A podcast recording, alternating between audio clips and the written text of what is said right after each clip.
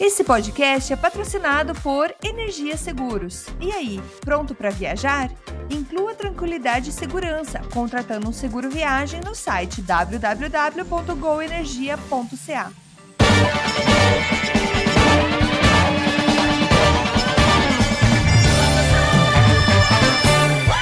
Saudações humanos e sejam bem-vindos de volta ao Canadá Agora, o seu podcast sobre política, economia e cotidiano sobre o Canadá e fala das coisas como você quer ouvir. Eu sou o Massaro Roche e tenho o prazer novamente de tê-lo aqui ao meu lado, meu companheiro de programa, seu Paulo Henrique Dantas. Seja bem-vindo, seu pé. Vamos que vamos, Brasil na Copa, o Massaro tá contente porque o Japão ganhou, Massaro tá contente porque o Canadá perdeu? Não, não, brincadeira. O Canadá jogou bem, mas de, continuamos firmes aí, o Canadá, entendeu? Já participamos em incríveis duas Copas e até agora não marcamos um gol, mas vamos que vamos, que um dia a gente vai. A vamos fazer é história. Tem que fazer ah. pelo menos um gol nessa Copa, né, velho? Exatamente. Esse é, esse é. O canadense tá ligado que é assim, né? O canadense, em questão de esporte, o importante não é ganhar. É aquele povo que gosta de participar, fazer um golzinho. Então vamos que vamos, tá tudo certo. E Brasil é nós, mano. É nós, é nós. E só o que posso dizer, Richardson é o homem. Ah, isso aí. Nossa. Então, programa de número 42. Estamos aqui falando essa semana sobre, como sempre, muitos assuntos que estão rolando sobre o. sobre dentro do Canadá. E essa semana, no Gêmeos sobre Gêmeos, vocês vão ficar sabendo da história do primeiro, primeiro, o primeiro primeiro-ministro é. do Canadá, Mr. É. John McDonald. É, não, é o cara que fundou a rede lá do McDonald's, não, hein, pessoal? Não, Pelo amor de Deus. Se alguém copiou alguma coisa, foram os americanos confiaram é. Sempre. Sempre, sempre. Mas sem mais enrolação, vamos pro programa que o troço tá longo.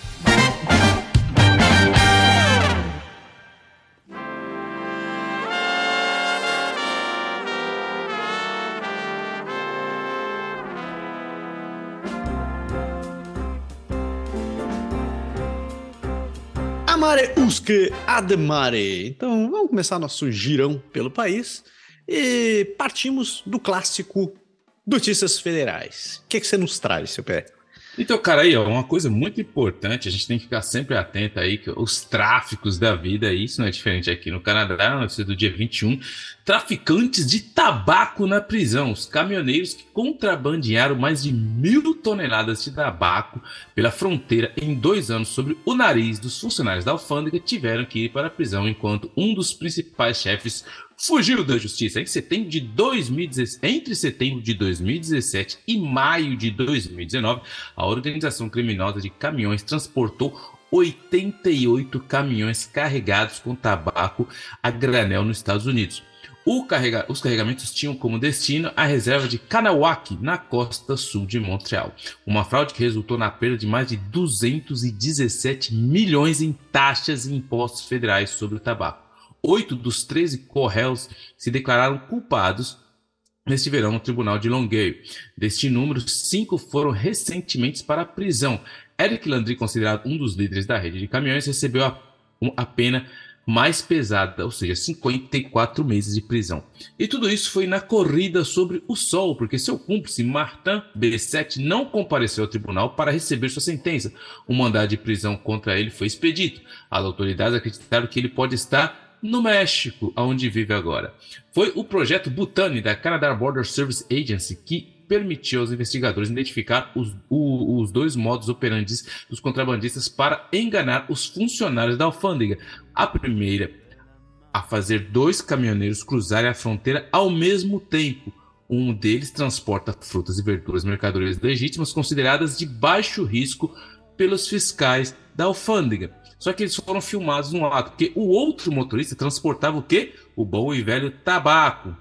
Mas utilizou uma operação de cobertura de uma empresa distribuidora de frutas e verduras semelhante ou idêntica ao primeiro caminhão, Pouco antes de cruzar a fronteira, os motoristas trocaram seus trailers e retomaram suas respectivas mercadorias, uma vez em território canadense. Um caminhoneiro encaminhado para fiscalização secundária chegou a ser filmado tentando trocar de veículo para evitar a revista da carga de tabaco.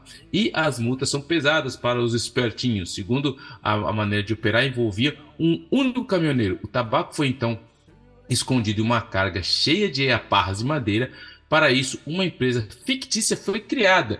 Os demais correios é, receberam penas superiores a dois anos a serem cumpridas em penitenciária federal. Os réus também foram condenados a pagar pesadas multas variando entre 10 mil a 25 mil dólares. O diretor administrativo Eric Landry terá que pagar 50 mil dólares. Então, os caras malandrão, dois caminhãozinhos, um com frutinha, dois caminhãozinhos igualzinho, falar, ah, passou primeiro, beleza, vou ter a mesma coisa e tal, bastante. Só que a polícia, durante dois anos, estava ali de olho nos espertos e acabou a casa caindo para todo mundo, menos para o malandro que fugiu para o México. Esse daí não quer entrar no Bravo Champion. Ele foi lá para o México tomar um solzinho e falar: daqui eu não saio daqui, ninguém me tira.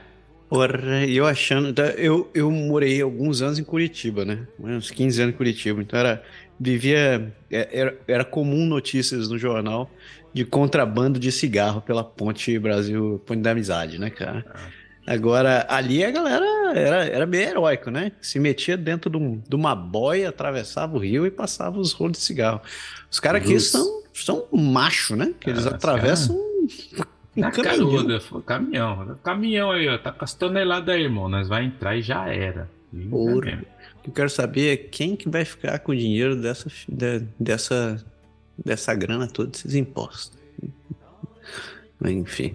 Segue em frente, seu pé. Então vamos lá. É, esse aqui eu não sei se deveria estar aqui, mas ela está aqui, então nós vamos continuar daqui, porque eu acho que ela deveria estar na parte do Quebec, mas vamos que vamos. Uh, eu vou pular essa e vou deixar ela para o Quebec, porque eu acho que ela é mais lógica quando ela estiver lá no Quebec. Vamos lá. Dia, notícia do dia 22 do 11.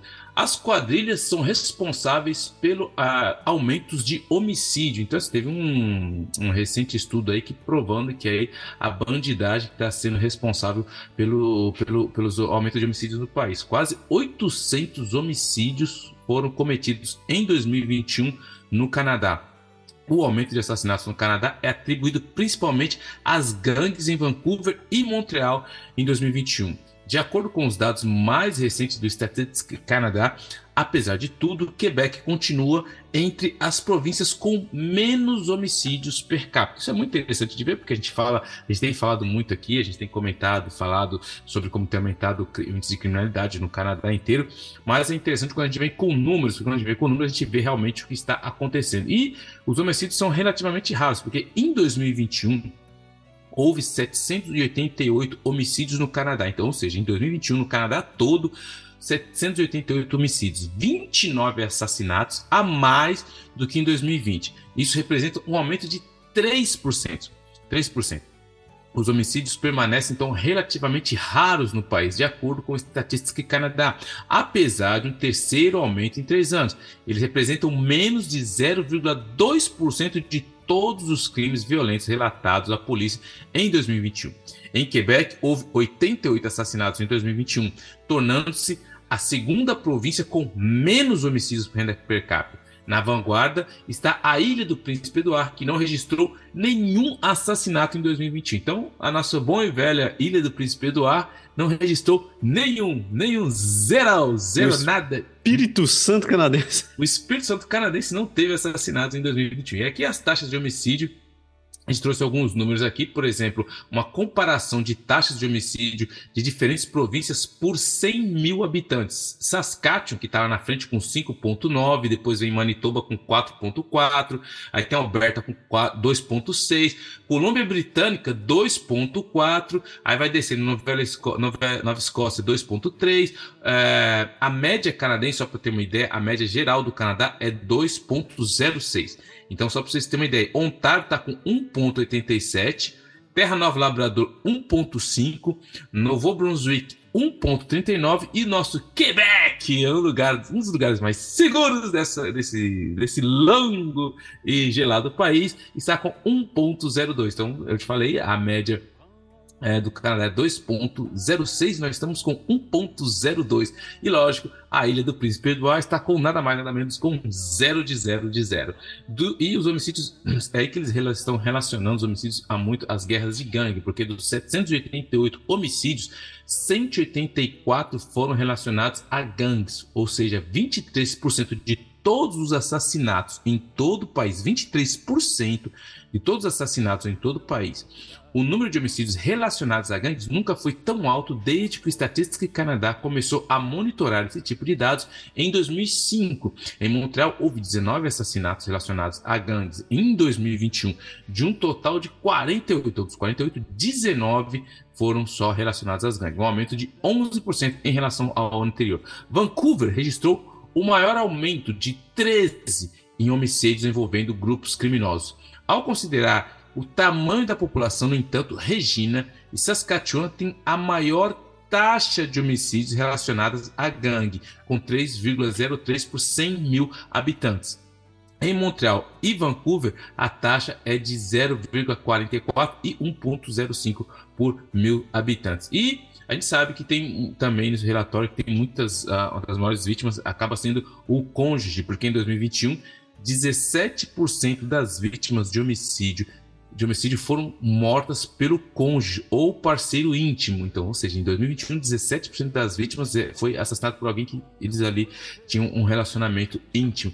Em 76% dos casos, as vítimas, infelizmente, não foram as mulheres, enquanto 24% dos casos foram homens. Por outro lado, as mulheres representam apenas 24% das vítimas de todos os homicídios. Os dados do, do, período entre 2012 e 2021 também revelam que 28% das mulheres vítimas de homicídio em geral foram supostamente mortas por frustração, raiva ou desespero, em comparação com 10% dos homens. Além disso, a proporção de mulheres que é de 10% mortas por ciúme ou inveja era mais de três vezes maior que a dos homens, que é 3%, observou o Statistics Canadá. Então, quando a gente fala do feminicídio que está alto, isso realmente é muito sério, tem aumentado. Porém, a gente tem que colocar as coisas em contexto, porque quando a gente coloca pra, por 100 mil habitantes, o número é relativamente baixo e ele é muito atrelado a gangues de rua. É o que mostra o estudo do Statistics Canadá. Que não deixa de ser preocupante do mesmo jeito que uma vida perdida é sempre uma vida perdida, sem motivo.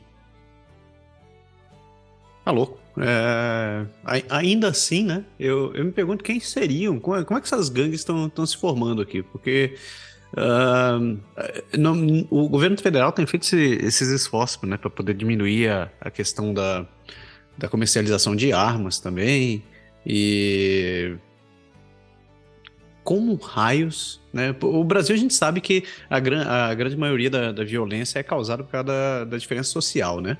Hum. E você tem ideia de como será por aqui? É uma pergunta interessante para mim. Então, é, no Quebec, eu sei que no Quebec a evolução do crime ele vem desde os anos 60, porque antigamente o que acontecia era que não o jogo de azar não era legalizado, então e o álcool também não era legalizado. Então o Quebec para tentar controlar, tirar esse controle da mão do crime organizado, ele cria a Loto Quebec e cria a SAAC, que vende bebida alcoólica. Então isso acabou levando uma, uma desestrutura do crime organizado, que é quando entra os Hells Angels, que são os motoqueiros, que eles começam a controlar bares, a prostituição. E aí, quando os Hells começam a evoluir, a gente não pode esquecer que aqui no, no Quebec, principalmente também, existe uma, uma, uma parte muito importante do crime que é a máfia, ah, porque os grandes é, Godfathers da máfia italiana saíram da Itália fugida e muitos vieram para Montreal e, e alguns em Nova York. Ficou muito forte esse link entre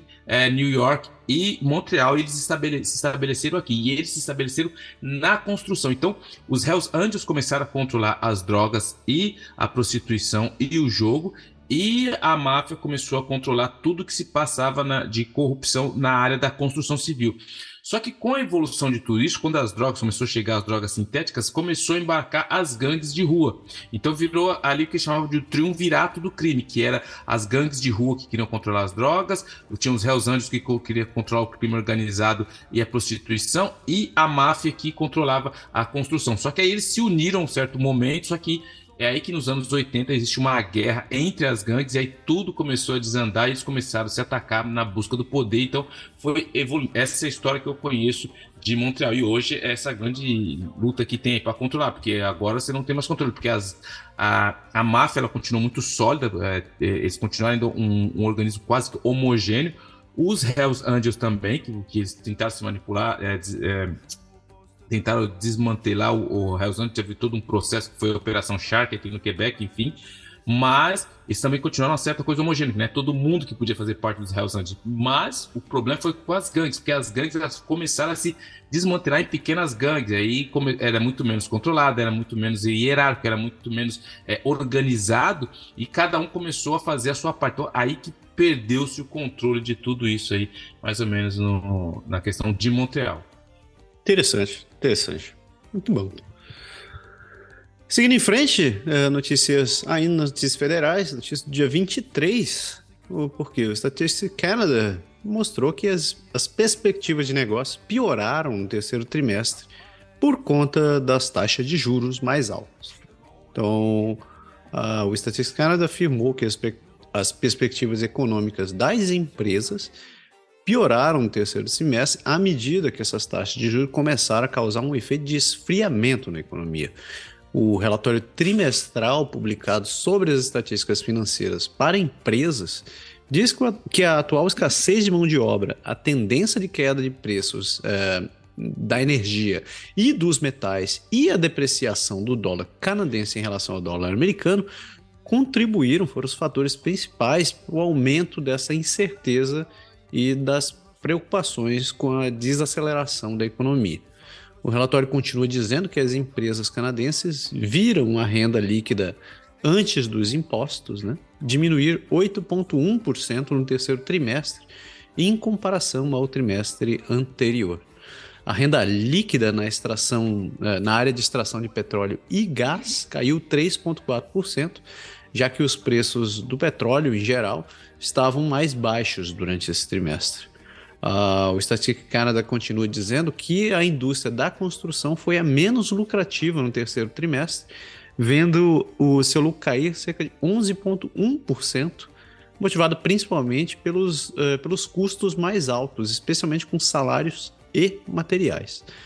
E uh, as empresas financeiras da área financeira também viram aqui, a renda líquida antes dos, dos impostos despencar, cerca de 11,6%. Então, só um sinal de que recessão está chegando aí.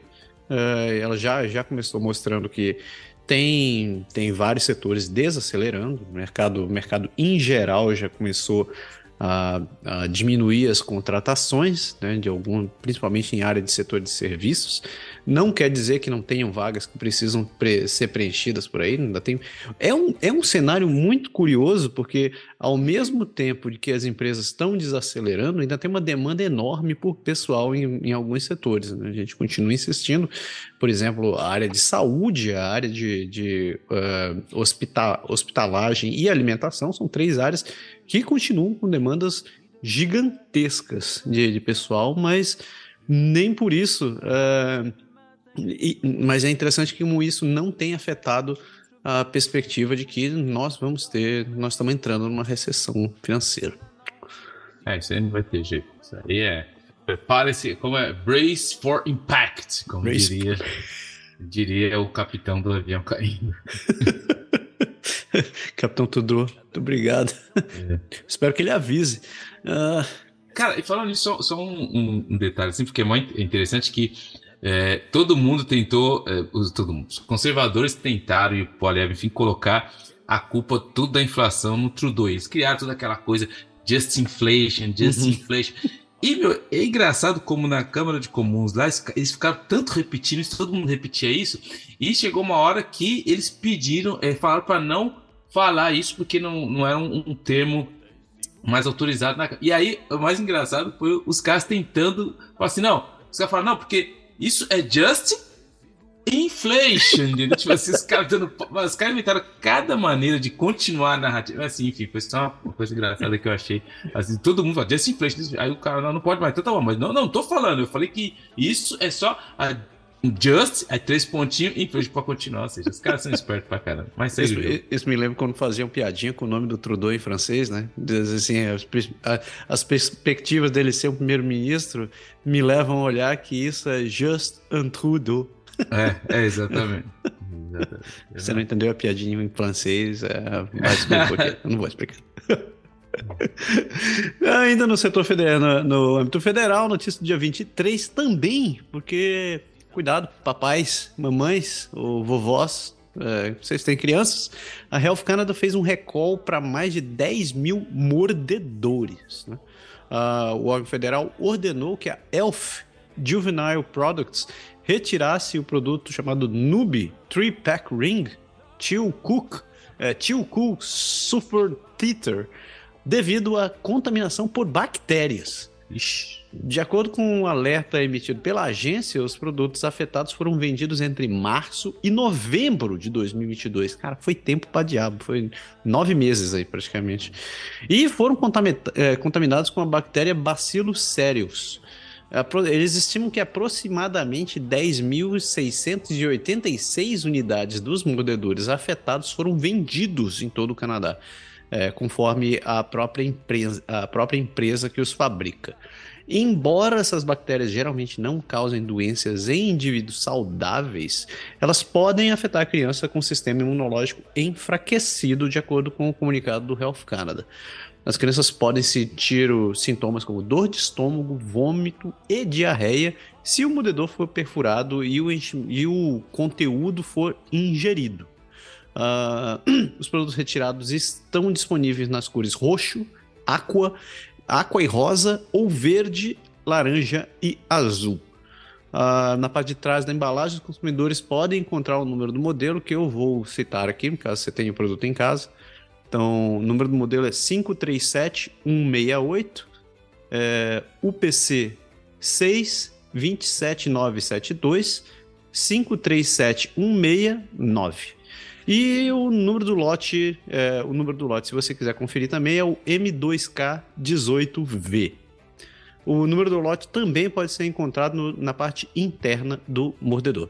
A Health Canada aconselha consumidores com o produto afetado a parar imediatamente de usar os mordedores recuperados e entrar em contato com a Elf Juvenile Products, registrando na página, se, se registrando na página do fornecedor para obter um mordedor de substituição gratuito. Então, geralmente esses mordedores são aqueles que a gente coloca na geladeira para a criança, geralmente em época de, de dentição, que fica lá mordendo esse negócio. É, muito cuidado, ainda mais agora que está numa época que muita criança está doente. Então, o sistema imunológico tende a ficar mais afetado. Isso aí pode, com certeza, é, trazer mais dor de cabeça para vocês. Vai fora. Você não tem mais mordedor em casa, né? Eu, não, cara. Tipo... Eu já passei essa fase. Minha filha mais velha já fez oito anos, entendeu? Ah. Mas eu sei o que é isso, cara. E o problema não é você ter um mordedor em casa. O problema é quando você perde o mordedor e a criança quer o mordedor. Aí, aí você vai ver o problema. Aí você vai ver o bicho pegar. Mas já passei dessa fase. tá louco. Ainda no dia 23, essa aqui eu trouxe para você, Silvio. Você vai gostar dessa notícia. Porque o, o Trudeau resolveu se explicar sobre a interferência chinesa do, do Xi Jinping no G20. Olha que delícia, né? O Trudeau ofereceu sua, a sua explicação sobre o que tipo de interferência o presidente chinês Xi Jinping se referiu na reunião do G20 no, no início do mês. Notícia essa que a gente falou há dois programas atrás, então você sabe, você que acompanha o Canadá agora sabe o que a gente está falando. Mas, em resumo, o que rolou foi que na cúpula do, do G20 na Indonésia, o gabinete do primeiro-ministro disse aos repórteres que Trudeau levantou sérias preocupações com X sobre a interferência chinesa no Canadá, mas não ofereceu detalhes. E em uma conversa que não foi planejada, que conseguiu ser pego lá pelo, pelo, por um câmera que estava ligado no que estava rolando, o presidente da China confrontou o Trudeau sobre o fato de que os detalhes haviam sido compartilhados na mídia. E citou: tudo o que discutimos vazou para o jornal. Isso não é apropriado. E deu de dedão na cara do Trudeau, lá ficou aquele, aquela torta de climão com maple, assim, que ficou maravilhosa. Durante o período de perguntas na Câmara de Comum na última quarta-feira, o, o líder conservador Pierre Poilievre perguntou, e eu abro aspas para ele, a que interferência específica o primeiro-ministro estava se referindo quando levantou suas sérias preocupações sobre a interferência com o presidente chinês? E o Trudeau deu a resposta, o que é considerada a mais completa até agora. E eu vou abrir aspas, que eu não quero tomar, não tomar para mim essa responsabilidade. Ele disse: Sabemos há muito tempo que há compromissos consistentes de representantes do governo chinês com as comunidades canadenses, além de com a mídia local e relatos de delegacias de polícia chinesas ilícitas. Essas são todas as coisas com as quais continuamos preocupados, com as quais nossos funcionários permanecem ativos e que continuaremos a estar vigilantes para manter os canadenses seguros. Fecha aspas. Enfim, a RCMP disse no início desse mês que está investigando relato dessas atividades criminosas do que o Trudeau citou como estações de polícia no Canadá, depois que um grupo de direitos humanos informou que a China está operando em mais de 50 desses locais, incluindo três na área da Grande Toronto. E se você escuta o Canadá agora, você com certeza sabe do que a gente está falando, que a gente já falou sobre essa notícia. Ainda durante o, a, a, sessão de perguntas, o Poilievre também perguntou se o primeiro-ministro já tinha sido informado sobre essa interferência. E o Trudeau respondeu que é regularmente informado por autoridades da inteligência e especialistas em segurança sobre ameaças ao Canadá, sejam cibernéticas, interferência nas comunicações da diáspora canadense, ou seja, o uso de desinformação online ou desinformação em geral, né? Famosas fake news. Um comitê da Câmara dos Comuns está investigando a questão depois que a Global News informou esse mês que o financiamento chinês foi para uma rede pró-Pequim no Canadá, que incluiu pelo menos 11 candidatos naquela eleição. A, a diretora eleitoral, o diretor eleitoral Stéphane Perrault disse no comitê na terça-feira que não estava em posição de falar sobre a precisão do conteúdo dessas últimas, dessas últimas notícias. O Perrault disse ainda aos deputados que não havia recebido nenhum relatório de interferência chinesa específica, mas que qualquer investigação de tais relatórios cairia não para ele, mas para a comissária das eleições do Canadá. E ele acrescentou, dizendo: não tenho motivos para acreditar que a eleição em geral não foi uma eleição livre e justa. ok. Uh, o Alain Terrien, que é líder da Câmara do, do Bloco Quebecois, veja só, acusou o Trudeau de correr pelos corredores para pegar Xi e discutir essa interferência.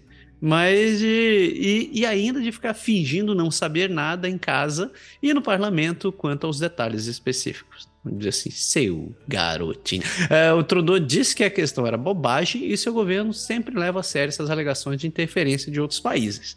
E ele disse que em todos os briefings que recebeu, a integridade das eleições canadenses nunca esteve em dúvida. Então, acho que não tem nada de novo, né? A gente falou bastante sobre isso na última semana. O que eu achei curioso foi o, o Poilievre e o, e, o, e o Terrien dando de dedo na cara do, do Justin. É, ele vai ter que escutar muito sobre isso, porque agora o problema é que ele vai ter que se explicar, porque ele tá falando que teve, todo mundo tá perguntando o que que teve, é, e a alegação que parece que ocorreu, que está correndo lá nas, na, nos corredores da, da, da câmera lá, é que a China deve, teria automaticamente aí investido em candidatos nas eleições, nas últimas eleições, candidatos conservadores e também liberais. Só que, tipo, se você tem um serviço de informação. Se você sabe que China e Rússia estão aí para meter o dedo em tudo quanto é eleição, como que o primeiro-ministro, entendeu, não está sabendo o que está acontecendo? Então, isso tudo está muito estranho, está muito mal explicado isso daí, como ele levantou a, a poeira, agora todo mundo quer saber o que está acontecendo. E uma hora isso aí vai sair, porque é questão de tempo. E, e lógico que quem recebeu ou não supostamente esses apoios vai ter que se explicar, porque todo mundo sabe que a China ela busca a guerra dela, busca é a guerra de influência, a guerra de poder. Não vai ficar atacando bomba né, que nem a, a Rússia. E se você imagina, você conseguir colocar pessoas. Imagina cara, a capacidade de um país colocar pessoas que vão fazer as leis, que vão estar em contato com lobistas dentro. É, cara, é uma coisa de louco, parece filme de, de, de teoria da conspiração, mas é uma coisa. E o Trudeau vai ter que se explicar uma hora sobre isso daí. É. Bom, ano que vem. Ano que vem vai ser um pacotão interessante para ver tudo isso. É, ainda nas notícias federais e ainda uma notícia de 23 que complementa o que você falou agora há pouco sobre as quadrilhas e sobre violência, meu querido Pé. É, foi uma notícia triste, dizendo que mais da metade dos canadenses não entende o que é consentimento sexual. 55% dos canadenses não afirmam não terem noção da definição legal de consentimento sexual, o, conforme sugerido por uma pesquisa realizada pela Maru Public Opinion e encomendada pela Canadian Women's Foundation. De acordo com o Código Penal do Canadá, o consentimento sexual é um acordo voluntário e contínuo para se envolver em atividades sexuais que pode ser retirado a qualquer momento. Numa amostra aleatória que a pesquisa, que a pesquisa fez, uh, com 1.511 adultos entrevistados entre os dias 18 e 19 de outubro, menos da metade dos entrevistados, 45%, demonstrou alguma compreensão da atividade sexual consensual que atende ao limite, à definição legal. A faixa com maior conhecimento é dos adultos até 54 anos. Embora mais pessoas pareçam estar cientes do que é consentimento em comparação à pesquisa de 2015, quando foi realizada a última vez, esse número é um sinal de que o Canadá precisa investir em educação sexual e medidas eficazes de prevenção de abuso relevantes para todas as faixas etárias. A conscientização também variou de acordo com a província. Aqueles que tinham um entendimento de consentimento são mais propensos a, a residir em Alberta, com 49%, em BC, com 48%, seguido por Manitoba, Saskatchewan e Ontário, todos com 47%, 42% para as províncias do Atlântico e Quebec ficou por último, com 39%. No ano passado, a definição de consentimento sobre a lei de agressão sexual foi revisada quando um homem de British Columbia foi acusado de agredir sexualmente uh, foi acusado de agressão sexual depois de garantir a uma mulher que ele usaria camisinha. Em julho, a Suprema Corte do Canadá decidiu que o sexo com camisinha é um ato físico diferente do sexo sem e que o uso do preservativo pode ser uma condição de consentimento sob a lei de agressão sexual. O principal tribunal do Canadá disse que dizer sim ao sexo com a condição de que um preservativo seja usado não é o mesmo que dizer sim ao sexo sem o, sem preservativo. Em outras palavras, o consentimento precisa ser dado novamente se o uso de um preservativo não tiver sido acordado anteriormente. E, de acordo com os dados do Estatística Canada publicado em 2019, 4,7 milhões de mulheres, ou 30% de todas as mulheres com 15 anos ou mais, sofreram agressão sexual que não envolveu um parceiro íntimo. As estatísticas sugerem que algumas mulheres e pessoas de cor, particularmente indígenas, e indivíduos LGBTQI, além de mulheres com deficiência e mulheres mais jovens, são as mais propensas a sofrer agressão sexual. E essa pesquisa atual demonstra que 42% dos canadenses conhecem uma mulher que foi agredida sexualmente. Metade do país conhece alguém que já foi agredido sexualmente. Pela madrugada. Né? É, é, um, é, um, é um número triste, é uma realidade triste, mas eu, eu, eu, meio que fico, eu vou dizer assim, meio feliz. Eu acho que feliz não é exatamente o termo que eu queria, mas uh, é, é bom notar que pelo menos a faixa mais, mais é, mais instruída são os mais jovens, até os 54 anos. O que mostra, que aparentemente mostra que as futuras que as gerações atuais e as futuras gerações estão mais, é, mais conscientes do que aqueles que já estão ficando mais velhos, né? Mas espero, espero.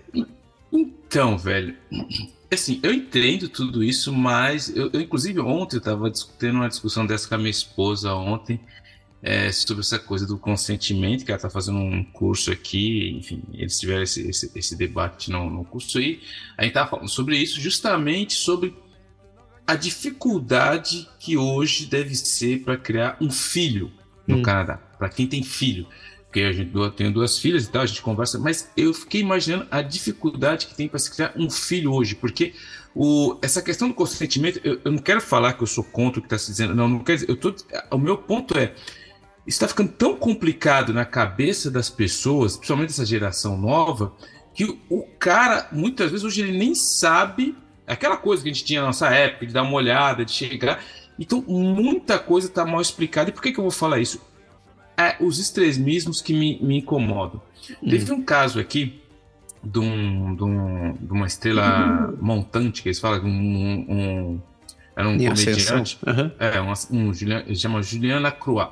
O cara novo, super engraçado, todo mundo gostando do cara, o cara fazendo vários shows, enfim. Conhecidíssimo, todo mundo chamando ele para televisão, tava dentro do circuito tal, do, do humor. Só que de repente a ex é, companheira dele falou que saiu e falou: oh, eu fui agredida por ele sexualmente e tal. E com isso saiu outras mulheres falando: ah, ele me agrediu, ele me agrediu. Conclusão: foi lá, todo mundo, foi sem, aí entrou essa questão do consentimento, foi por, e, só que não teve, não foi julgado, tá? Foi tudo isso no tribunal das redes sociais da televisão. E o que aconteceu? Os caras anularam o cara, como os woke gostam de falar, anularam, cancelaram o cara, né? Essa uhum. palavra certa, cancelaram o cara.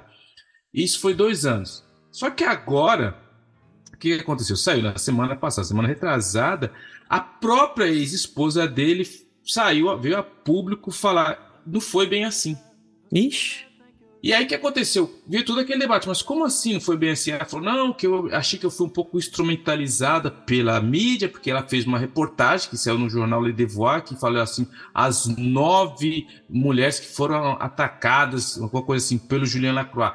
E essas nove foram lá e falaram dele, inclusive essa ex-companheira é, é, dele. Só que ela falou que houve uma pressão do jornal para ela falar certas coisas, que tinha coisas que ela não estava confortável, e ela falou assim, como estava naquela coisa do Me Too, que todo mundo tá falando, se você não denuncia, você está do lado do agressor. Então, toda essa pressão levou a ela a acabar dizendo coisas que foram instrumentalizadas pelo jornal, que na verdade não foi bem isso. E outras dessa mesma reportagem falaram também que não foi bem assim. Teve uma mulher que inclusive falou assim, não, eu encontrei com ele, à noite, a gente morava perto, eu não sabia, e aí ele tava meio breaco, já tava meio aceso na, na cajibrina. E ele veio, oh, veio, me deu um beijo no rosto, tava indo pra casa do meu namorado. E aí ele chegou e falou: Ah, vamos pra minha casa, tô sozinho. Aí ela falou: Não, aí ele veio, me abraçou de novo, deu um beijinho na minha boca. E depois a gente ficou naquilo e eu não fui. Só que ela falou assim: Aquilo, quando eu vi todo mundo saindo falando daquele, eu entendi que aquilo tinha sido hum. um, um, um ato sem consentimento e eu decidi denunciar. Só que hoje eu quero dizer que eu só não fui para a casa dele porque eu tinha namorado. Se eu não uhum. tivesse namorado, talvez eu teria ido. Então, assim, e outras começaram. Então, assim, eu não tô aqui para minimizar, não tô aqui para falar que o cara era um santo, sim, colocar sim, sim. a culpa na vítima. Isso não é o meu ponto. Meu ponto não é isso. O cara não é nenhum santo, o cara tem a parte de culpa dele por causa de cachaça, enfim, outras coisas. Ele tem a responsabilidade. Mas eu acho que se tomou uma certa. Essa questão do consentimento tomou uma certa. uma amplitude que está difícil de se controlar vai ficar muito complicado, porque tem gente usando isso da mesma maneira que usava na época das bruxas. O cara queria o terreno do vizinho, que ele falava assim: Ó, oh, acho que meu vizinho é bruxa, hein? Aí o governo ia lá, pegava, matava e o cara pegava o terreno. A gente viu isso acontecer na, em, em, várias da, partes da na, nossa história, várias é, é, ocasiões na história. Então, eu acho que precisa ter uma conversa muito madura sobre isso, porque eu imagino hoje um, um, um, moleque. Digamos que se eu tivesse meus 17 anos aqui e todo esse papo de Me Too, aí você vê a menina, aí você, tipo, cara, eu quero chegar na menina, mas como eu vou falar pra ela que. Aí eu vou ter que chegar mas eu posso te beijar? Você consente? Ou então o cara vai ter que andar com aquelas câmeras de policial pendurado que grava tudo, porque se acontecer alguma coisa, ele vai falar: não, peraí, eu tenho a prova. Então, assim, eu acho que as pessoas estão tomando certas proporções e essas, esses movimentos mais radicais, mais woke da vida aí, estão tentando é, levar isso a um outro patamar que agora a gente vê que no caso desse cara, de novo, depois de dois anos, a carreira do cara, é lógico, todo mundo se desassociou do cara, ninguém convida mais o cara, o cara tem uma vida para levar. E depois de dois anos, das nove que, que falaram contra ele, sete voltaram falando: ó, não foi bem assim, eu não era bem uma vítima. Teve até uma que é uma atriz conhecida, comediante conhecida também, que falou assim: ah, a gente estava, saiu no jornal, a gente estava no bar e ele chegou e puxou minha saia, levantou minha saia. Aí todo mundo falou, nossa. Aí se você vê desse ângulo, você fala, pô, o cara realmente é um, é um idiota. Só que o empresário, que é empresário dele e dela, falou, mas faltou uma parte dessa história. Eles, desde sempre, tinham essa brincadeira de quem a, a, ia ali mais provocar o outro. Então, ela pegava no pênis dele, ele pegava, ela, ela pegava a mão dele, colocava no seio e falava, ai, pessoal, agressão, tudo num, num conceito de piada. Então, na cabeça do cara, só que o, o próprio o, o empresário falou, no, assim, antes dele puxar a saia dela, ela tinha pego no pênis dele e dado risada. Então, assim, só que quem viu só uma parte da história, então todo mundo viu o cara como um agressor. O cara foi taxado como putz, o cara cancela o cara, agressor sexual já era. E não era bem isso a história. Então, assim, meu ponto é justamente esse. Assim, eu entendo isso, tal, do consentimento, tudo tem que ficar muito mais claro, muito bem.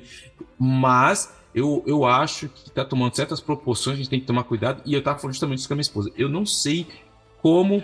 Assim, a gente sabe como falar para a filha: filha, ó, filha, se não for aqui, pô, a mole. Mas você imagina um cara que tem a maior das boas intenções, chega lá, tá tentando chegar na menina, a menina perceber que ele passou dali. E, Cara, enfim, eu já me alonguei demais. Não, não, não, eu acho que seu ponto é válido. Eu só, eu só queria colocar um comentário que você falou sobre colocar um, uma câmera de policial gravando. Isso também pode ser invasão de privacidade, então você não poderia fazer isso também. É, Pronto. Isso, mas é, é, é, verdade, é verdade. Eu, eu, eu, tiro também pelo fato de que eu tenho um filho, né? E, pô, meu filho tá com 19 hoje.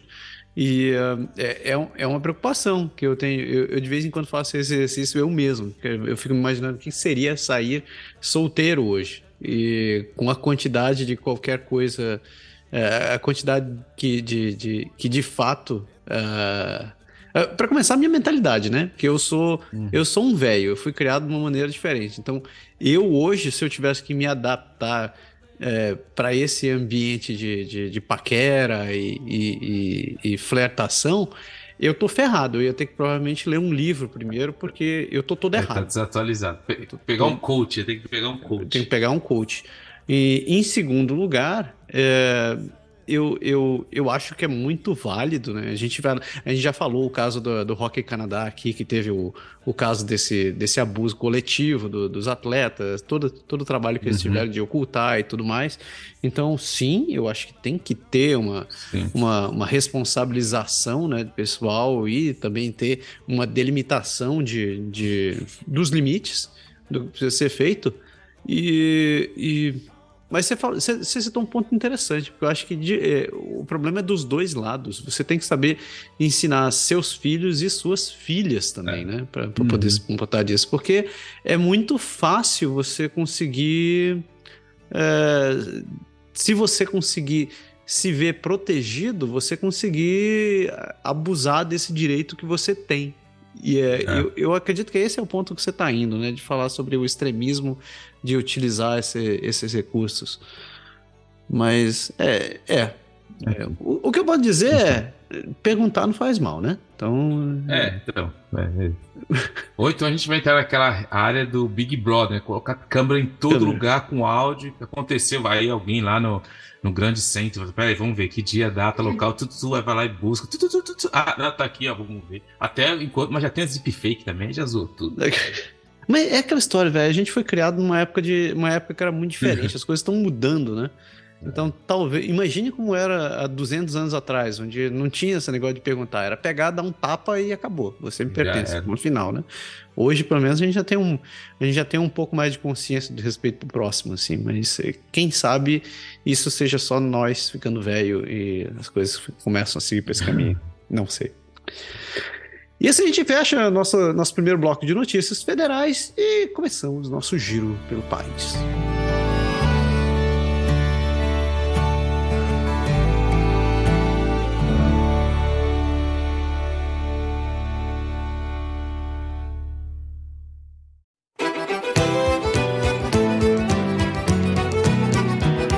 Amariuske Ademari. E começamos nosso girão pelo Canadá partindo dos territórios. E, como tradicionalmente, ali do território de Nunavut, aqui ao norte. Com a notícia do dia 19 de novembro, uma notícia boa para começar esse giro, né? Porque Nunavut vai ser o primeiro território a ter cuidados infantis de 10 dólares por dia Olha assim, a promessa do, é, do, tudo, mano. Justinho.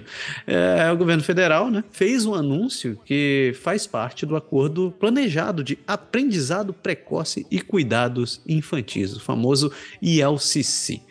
Originalmente, o governo federal planejava conceder o benefício de 10 dólares por dia até março de 2024. No entanto, no entanto, com a assistência do governo do Navut, eles adiantaram para dezembro deste ano. Ah, a ministra federal das Famílias, Crianças e Desenvolvimento Social, Karina Gu, fez um anúncio na Iglulik High School, dizendo que é uma notícia muito emocionante para as famílias e crianças em Nunavut, e que para algumas famílias pode ser uma economia de até 14 mil dólares por ano, que poderão ser utilizados para pagar comida e roupas mais adequadas.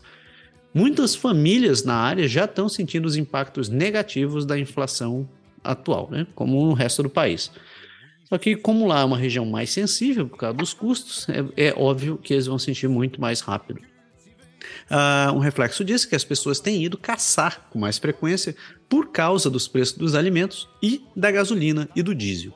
A ministra da Educação de Nunavut, Pamela Gross, também disse que, disse que esse anúncio vai ajudar significativos pais do território e que o apoio do financiamento ajudará os pais na economia e de custos imediatamente, e que isso deve se refletir em mais oportunidades para os Nunavummiut de entrarem na força de trabalho ou voltarem para a escola, além de apoiar suas famílias e colocar mais comida na mesa. A, a região de Igloolik tem três creches, incluindo uma que abriu recentemente no ensino médio. E também experimentou um dos, um dos maiores saltos populacionais do censo de 2022 desde 2016. Foram 17,5% de aumento, ou quase 305 pessoas. Falando sobre o LCC, ele é o plano para Nunavut é de criar 238 novos espaços licenciados sem fins lucrativos até março de 2026 para aumentar a disponibilidade de espaços para famílias em jurisdições mais jovens do Canadá. Então, notícia boa, né? Pelo menos não, galera cumprindo promessa aí, né? Exatamente. Você não pode, é como é, todo mundo fala, você não pode culpar um político de cumprir promessa. O cara foi lá, seja ela qual for, ele sabia, não é um segredo, ele falou que ia fazer, foi lá e fez. Então, é isso aí. Principalmente nessas áreas que a gente sabe, a gente sempre fala que quem acompanha sabe e conhece um pouco da realidade que passa as primeiras nações e a importância que tem de, de realmente ajudar essa galera aí. Então tá, tá tudo certo. E, e, pegando esse gancho, apesar de a gente não ter falado sobre isso no, nas notícias federais, o, o, plano de assistência dentária para crianças do NDP passou, né? Agora é, passou é também. oficial é, agora, né? Tá tudo certo, vai rolar. Então, pelo menos esse casamento deu bons filhos, por enquanto. por enquanto. Saindo de Nunavut, a gente atravessa para os territórios dos noroestes. E daí, seu pé? Então, Yellowknife prepara-se para realizar aulas de trenó puxadas por cães no inverno. Então, se você quer economizar na gasolina mas você não tem ainda o seu carro elétrico, vai para Yellowknife, porque a cidade de Yellowknife está mais uma vez oferecendo um evento especial com alguns amigos peludos. De duas vezes por ano, a Yellowknife oferece aos residentes a chance de obter uma experiência de perto no campo de trenós puxados por cães. E esse tempo está chegando novamente em breve. A aula está marcada para, não percam, dia 3 de dezembro, das 9 às 11 horas da manhã, e será aberta a todos a partir de 8 anos. Então, você tem mais de 8 anos, já pode ter a sua carteira de dirigir treinar com cachorro. E é um custo de nada mais, nada menos que 63 dólares por pessoa. Alessia Callahan, coordenadora do programa do Departamento de Serviço Comunitário em Yellowknife, compartilhou que a aula será ministrada por um instrutor do Bex Kennels, que ensina trenós puxados por cães no norte desde 1989. Então, o cara tem experiência. Callahan também forneceu um conselho importante para quem participará. Vista-se de maneira bem aquecida, planeje vestir-se bem, mas bem quente para o clima, porque você está ao ar livre. É um passeio na classe. Você vai passar realmente numa boa classe, então você vai dar uma volta com o trenó de cachorro e os cachorros vão te levar por aí. Você aprenderá sobre os esportes do trenós puxados por cães e algumas coisas diferentes também sobre os trenós. Embora participantes possam andar com os cachorros, Callahan não tinha certeza se alguém iria ou não dirigir o trenó. Quem quiser participar do programa deve se inscrever previamente. As inscrições podem ser feitas online no Field House ou pelo telefone 867-669-3457 e se alguém faltar a essa turma, a prefeitura vai organizar outro no início de abril. Então, começando na manhã, aulas básicas, vai lá e você vai poder pilotar o seu trenozinho em alguns dias. Na manha do ganso, ou na banha do dog, nesse caso. Na né? manha do cachorro, é do, do trenó lá. Mano. Você já andou de trenó de cachorro? Não, ainda não.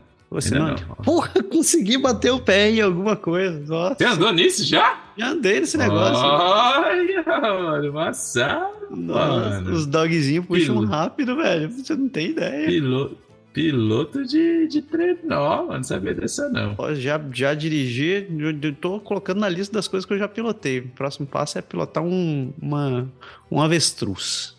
Ixi, não sei Saindo de Yellowknife e chegando no, no final desse primeiro giro do, dos territórios.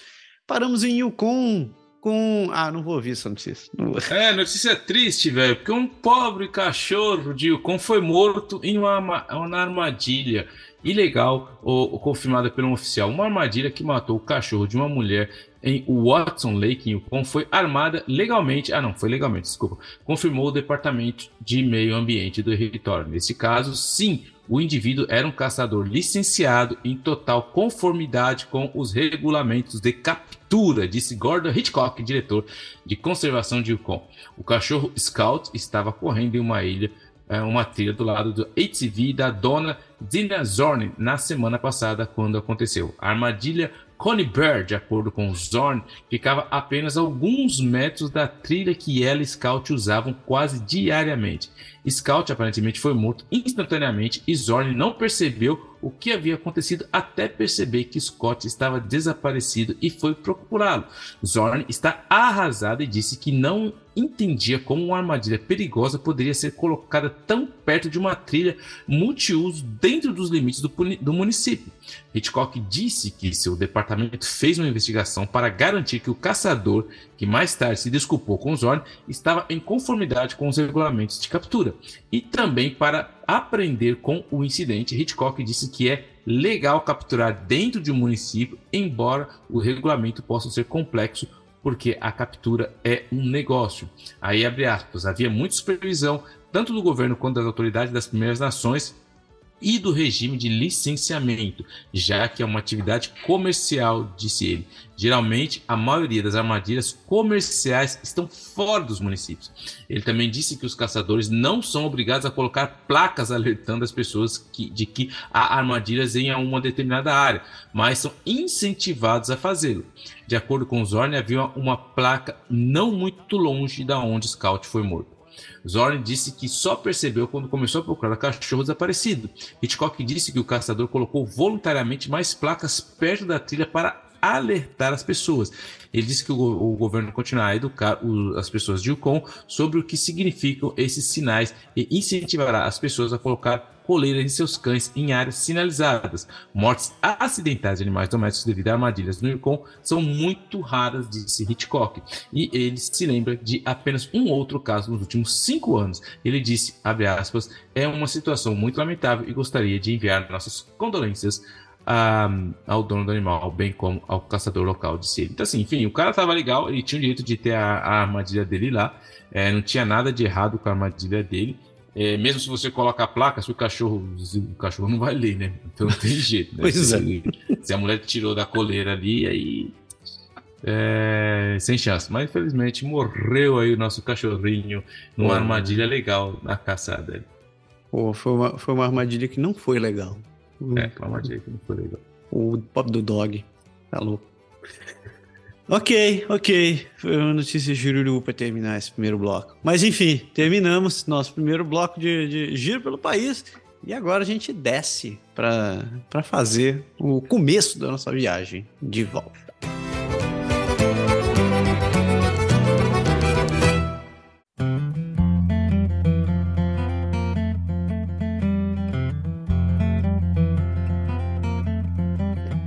Amare usque ademare. E agora a gente começa a nossa viagem, começo da nossa viagem de volta, saindo, descendo ali em British Columbia. British Columbia. E aí, seu pé? British Columbia, notícia do dia 23 do 11. Isso aqui é meio complicado até para todo mundo entender, até eu fiquei meio perdido nisso daí. Porque em British Columbia, a juiz cancela a anulação de casamento após descobrir que mulher, se passando por ex-esposa, era impostora. AC, o juiz da Suprema Corte de Kamloops, cancelou uma anulação de casamento após concluir que a mulher que compareceu perante ele era para consentir com ordem, a ordem era uma impostora, em uma decisão que ele disse ser necessária, em parte, para evitar um erro judicial. O juiz Dennis Horley anulou na semana passada uma ordem que concedeu há quase há um ano, após um aplicativo de duas pessoas que se identificaram por meio de conexão de áudio remota, por o, como Warren e Gina Zent. De acordo com a decisão, a verdadeira Gina Zent ficou perturbada ao ser informada sobre a anulação, o que significa que a perda de sua participação no plano de pensão do ex-marido, ah. não, aí abre aspas, não consigo determinar com base nas evidências diante de mim que realmente compareceu ao pedido de anulação representando-se como Gina Elizabeth Zent no entanto, estou convencida de que quem compareceu por telefone naquela data era uma impostora. Então, assim, a gente sabe, né? Grana, pensão, aproveitou a pandemia, vamos comparecer por telefone e plau.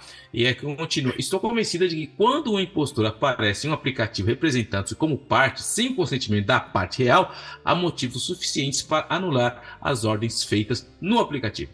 O casamento foi anulado e evitado de acordo com a correspondência, porque a decisão de Horry segue um conjunto incomum de circunstâncias que viram o juiz rejeitar a maioria, se, são, se não todas, as representações de Warren Zent ao tribunal, entre as quais uma alegação de que o próprio Zent era mentalmente incapaz. De acordo com a decisão, Warren Zent se casou com a verdadeira Gina Zent nas Ilhas Tropicais de Cook no dia 27 de novembro de 1999. Eles se separaram quase duas décadas depois, entretanto, um acordo de separação no qual concordavam que Gina Zent receberia benefícios de sobrevivente de acordo com o plano de pensão dos engenheiros operacionais de Warren Zent. Então, tem a grana ali envolvida, né? O processo atual foi iniciado no ano passado, quando Warren solicitou ao tribunal uma ordem anulando o casamento e removendo Gina ser beneficiada do seu, seu plano de pensão e benefício. O pedido incluía a correspondência das Ilhas Cook afirmando que o casamento era nulo e sem efeito.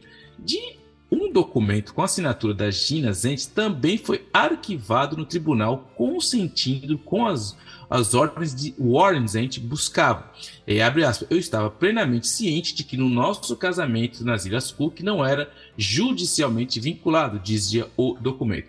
Com base nessas informações e nas garantias das duas pessoas que apareceram por telefone, como Warren e Dina, Horry concedeu a anulação, bem como a ordem que encerrava o direito de Gina de ser beneficiária da pensão de Warren. Olha a zica aí. E a ex-esposa, e a ex-esposa verdadeira desconhecendo qualquer processo judicial no meio dessa bagunça toda, porque o Warren enviou uma cópia da ordem de anulação ao plano de pensão dos engenheiros operacionais dois meses depois. Então, a administradora do plano de pensão é, dos engenheiros operacionais ligou para a verdadeira Gina, que disse desconhecer qualquer processo judicial. De acordo com a decisão, uh, várias pessoas diferentes que pretendem representar a gente compareceram. várias pessoas diferentes que pretendem representar a gente compareceram a uma série de audiências junto com a verdadeira Gina e um advogado do plano de pensão.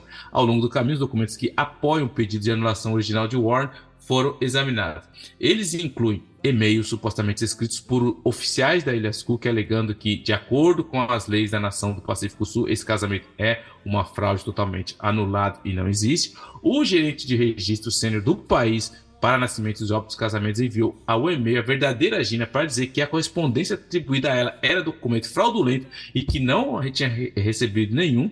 E Horry também concluiu que as pessoas diante de quem o Warren prestou suas declarações é, no México não estavam autorizadas a solicitar declaração para uso aqui no Canadá. Henrique Alejandro Alonso Serrato deveria ser um comissário para obter depoimentos para a embaixada canadense, mas ele não estava em nenhuma lista de advogados e tabeliões no site do governo.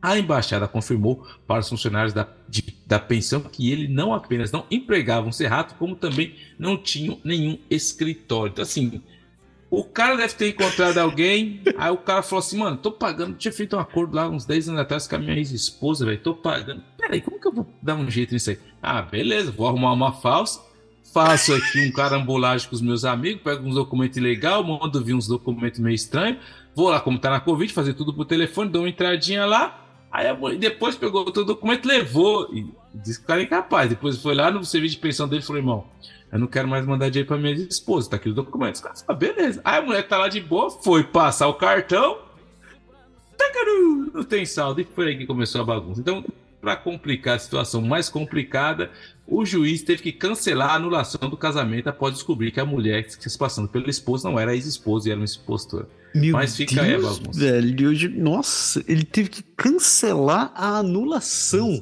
É, é, essa foi nova. Vai vendo. Nossa, mãe. Ok. Ah, que horror, que bagunça. Ah, enfim, ainda em British Columbia, a notícia do dia 23 também, onde um tribunal de direitos humanos multa uma agência indígena de cuidados infantis por discriminar a mãe. Você acha que estava complicado a outra? Agora tá só bom. Uh, o Tribunal de Direitos Humanos de British Columbia concedeu 150 mil dólares a uma mãe indígena que perdeu o acesso a todos seus quatro filhos em uma decisão e sem precedentes contra a agência de cuidados infantis indígenas mais antiga do Canadá. Mas olha o tamanho do buraco. O tribunal encontrou decisões baseadas na Vancouver Aboriginal Child and Family Service Society, a tal da VAC-FSS, sobre o direito da mulher à custódia em estereótipos sobre ela como mãe indígena com problemas de saúde mental. A queixa, que, diz, que, de acordo com as autoridades não tem precedentes, expõe a discriminação e seus impactos a uma mãe indígena. O valor dessa ação, esses 650 mil dólares, é o segundo maior da história do tribunal. Mas vamos destrinchar esse negócio, porque a história é, é, é, é bem, bem turbulenta. A decisão de, de, de, um, processo de 151 páginas detalhou o, o, envolvimento de uma mulher com o Ministério de Serviços à Criança e Família de British Columbia, que só se envolveu no caso uh, em abril de 2016 13 anos depois do nascimento do seu primeiro filho. De acordo com as decisões, ela se identifica como afro-indígena e foi criada no noroeste do Pacífico, por pais que eram ambos sobreviventes multigeracionais do sistema de escolas residenciais. Ela teve o primeiro filho em 2003, quando tinha 20 anos. O ministério se envolveu seis dias depois, motivado em parte por preocupações com a sua história com drogas e álcool. A mulher perdeu a guarda dos três filhos em 2013, mas recuperou a custódia no final daquele ano.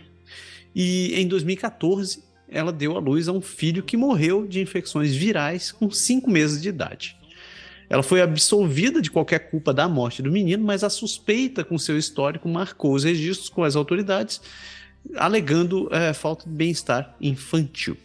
De acordo com a decisão, o incidente que desencadeou essa cascata de conflitos com, com a com a, com a VAC FFS foi uma queixa de 2016 da filha mais velha dela, que alegou que ela tinha sido agredida fisicamente pela mãe. A adolescente mais tarde retirou essa alegação, mas a investigação resultante já levou as crianças a serem removidas dos cuidados delas e colocadas em lares adotivos. Nos anos seguintes, ela teve, suas, eh, ela teve a visita aos seus filhos restritas e finalmente canceladas, enquanto tentava entender e concluir as etapas que ela precisava tomar para poder resolver, para poder receber as crianças de volta. A decisão diz que a agência levantou preocupações sobre as decisões da mulher de falar com um programa de rádio sobre bem-estar infantil e os seus planos de organizar um comício, vendo o seu ativismo como uma ameaça direta às suas operações e à segurança das pessoas que precisam dos seus serviços. Ela terminou banida do, do, do escritório da agência e perdeu o acesso aos filhos por seis meses em 2018, um período que ela ficou sem teto, até que a polícia acabou envolvida e terminou levando ela aos tribunais. A, mulher só conseguiu se reunir novamente com os filhos em 2019, depois de uma decisão do tribunal indígena que viu as partes concordarem com a custódia temporária em condições de moradia segura e que o arquivo da família fosse transferido de volta para o Ministério de Serviços Infantis e Familiares. As evidências mostraram que a VAC-FSS não tinha motivos razoáveis para acreditar que os filhos da, os filhos da, da, da mulher enfrentavam a, a probabilidade de danos físicos ou emocionais. E o caso destaca uh, os impactos da colonização do sistema de bem-estar infantil e um profundo desequilíbrio de poder, uh, de poder entre os cuidadores, uh, que por um lado muitas pessoas e profissionais capacitados para tomar ou influenciar decisões sobre seus filhos é, acabam envolvidos. A decisão concluiu que a raça e a deficiência da, da ré foram um fator de decisão na agência de continuar a custódia. O porta-voz da associação diz que a agência espera divulgar um comentário sobre o caso no final desta semana. Uh, British Columbia, pro, é, é, de acordo com a decisão, a VAC FSS foi fundada por líderes das Primeiras Nações para parar o fluxo de crianças aborígenes que entram no cuidado do governo e oferecer uma alternativa ao bem-estar infantil colonial. Situaçãozinha cabulosa, eu posso te dizer. É, mas é. A gente, de novo, a gente sempre fala aqui, né, da situação das primeiras nações, é complicado. A gente. Eu tava vendo uma notícia hoje, tava passando no jornal, que duas pesquisadoras que estão fazendo um, uma pesquisa de alto nível sobre as mulheres aborígenes descobriram que a gente já tinha falado sobre isso aqui uma vez sobre esterilização de, de mulheres indígenas e acabaram descobrindo que uma das esterilizações foi feita em 2019, ou seja, não estava falando de 50 anos atrás, não. O cara chegou lá e é baseado em questões racistas. Ah, você é nova, você é indígena, você já tem muitos filhos. Ah, vai, já mete a laqueadura na mulher. Então, assim, a gente tem muito que avançar ainda, infelizmente, nessa área. Muito ainda. É. Ainda em British Columbia, a notícia do dia 23, a polícia confirmou várias vítimas feridas em um assalto à mão armada em uma concessionária de carros. Quatro suspeitos armados supostamente roubaram um veículo da concessionária e atiraram em policiais que responderam ao acidente, e os policiais dispararam de volta. Nenhum oficial foi baleado durante essa troca de, de tiros, mas a polícia disse que várias vítimas ficaram feridas como resultado do assalto. Eles não especificaram quantos ficaram feridos, mas disseram que não foram baleados e que os ferimentos não ameaçavam a vida. Meio bizarro isso. Os assaltantes armados atacaram fisicamente a equipe e roubaram seus pertences pessoais, e um membro da equipe foi levado ao hospital para ter seus ferimentos atendidos. Depois que os suspeitos fugiram em um veículo roubado de ponta da concessionária, é, eles depois, eles acabaram colidindo na Highway 1 perto do viaduto da King Edward. Um deles foi preso no local enquanto os outros fugiram a pé. Um dos sujeitos roubou um outro veículo próximo e foi posteriormente pego em Surrey, ali perto da região. Mais dois suspeitos ainda não foram localizados. Uh, numa coletiva de imprensa na quarta-feira, a polícia disse que os suspeitos estavam usando máscaras e que uma descrição mais precisa dos dois suspeitos restantes seria fornecida mais tarde. A polícia não disse quais armas foram usadas, mas disse que várias armas de fogo eram, estavam em questão.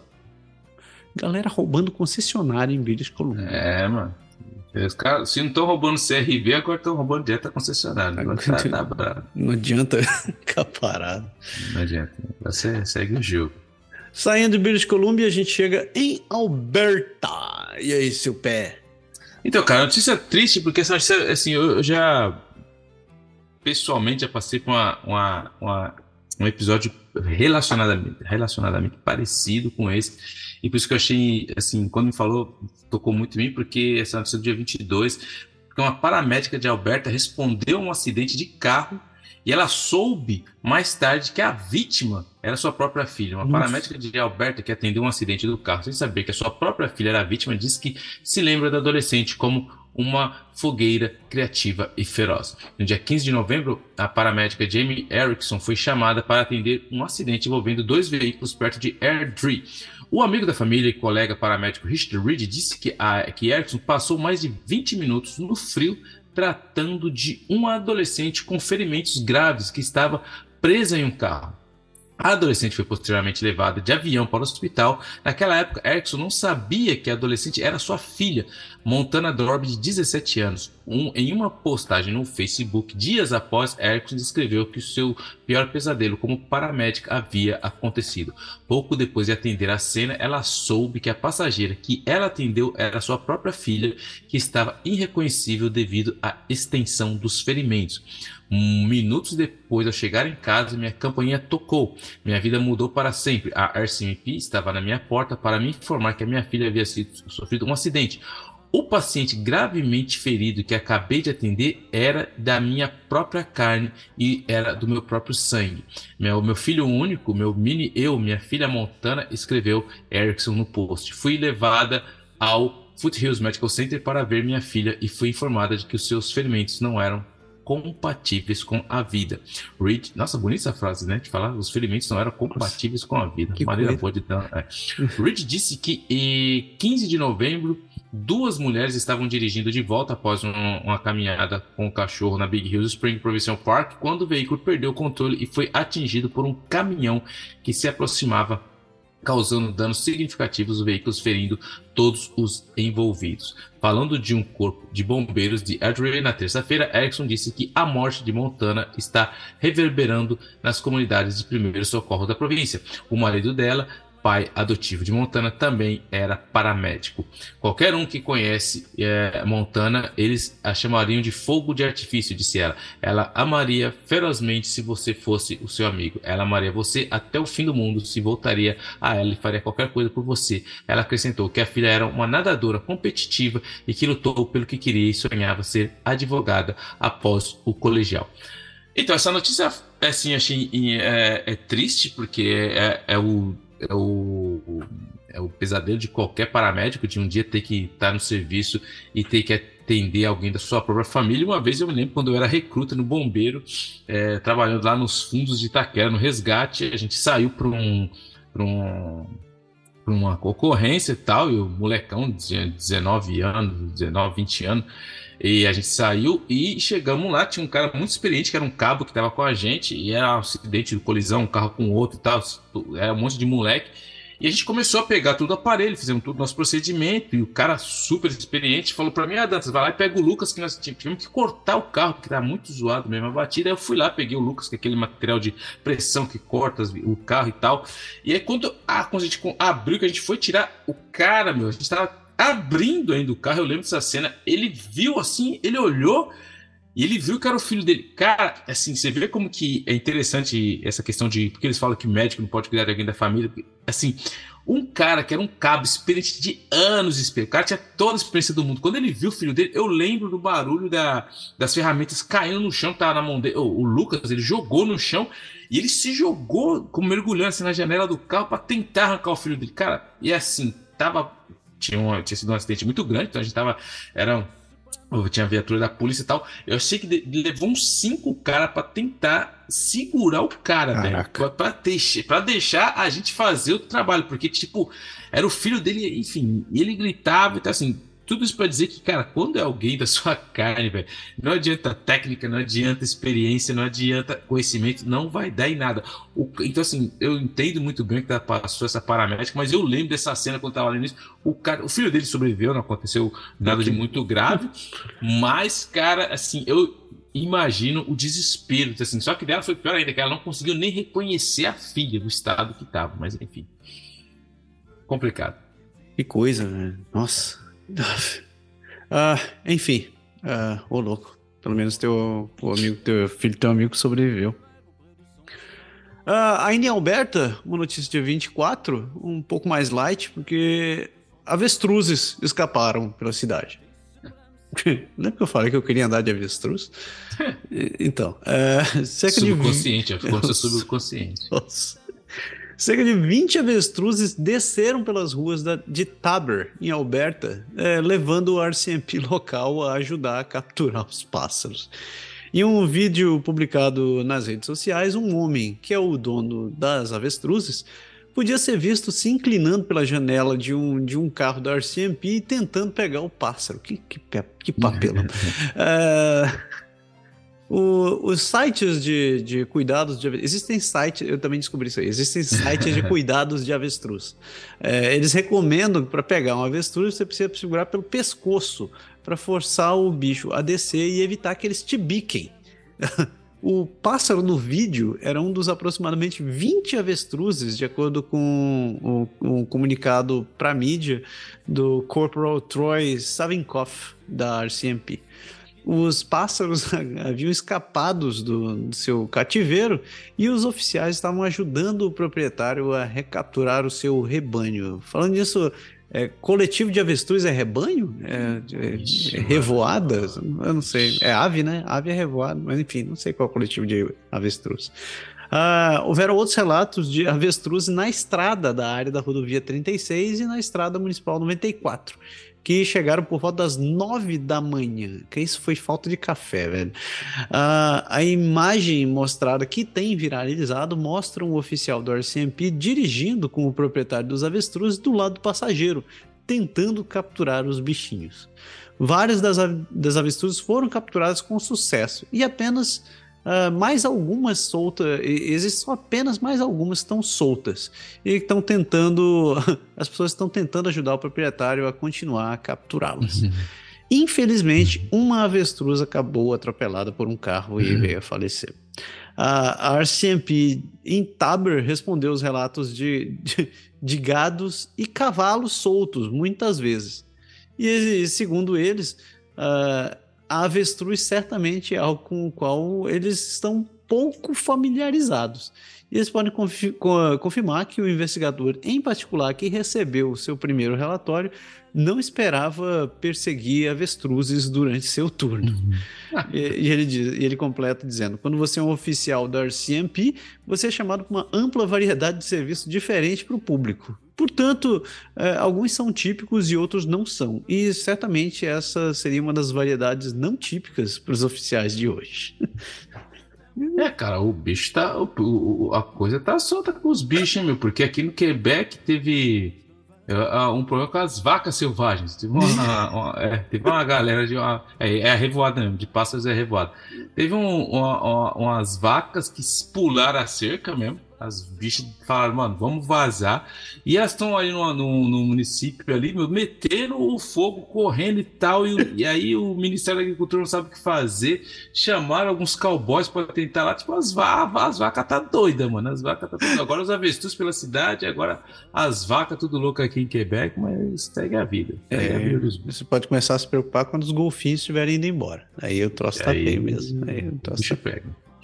Uh, nerds entenderão. Uh, seguindo, saindo de Alberta, atravessamos uh, as praias e chegamos em Saskatchewan. E aí, seu pé?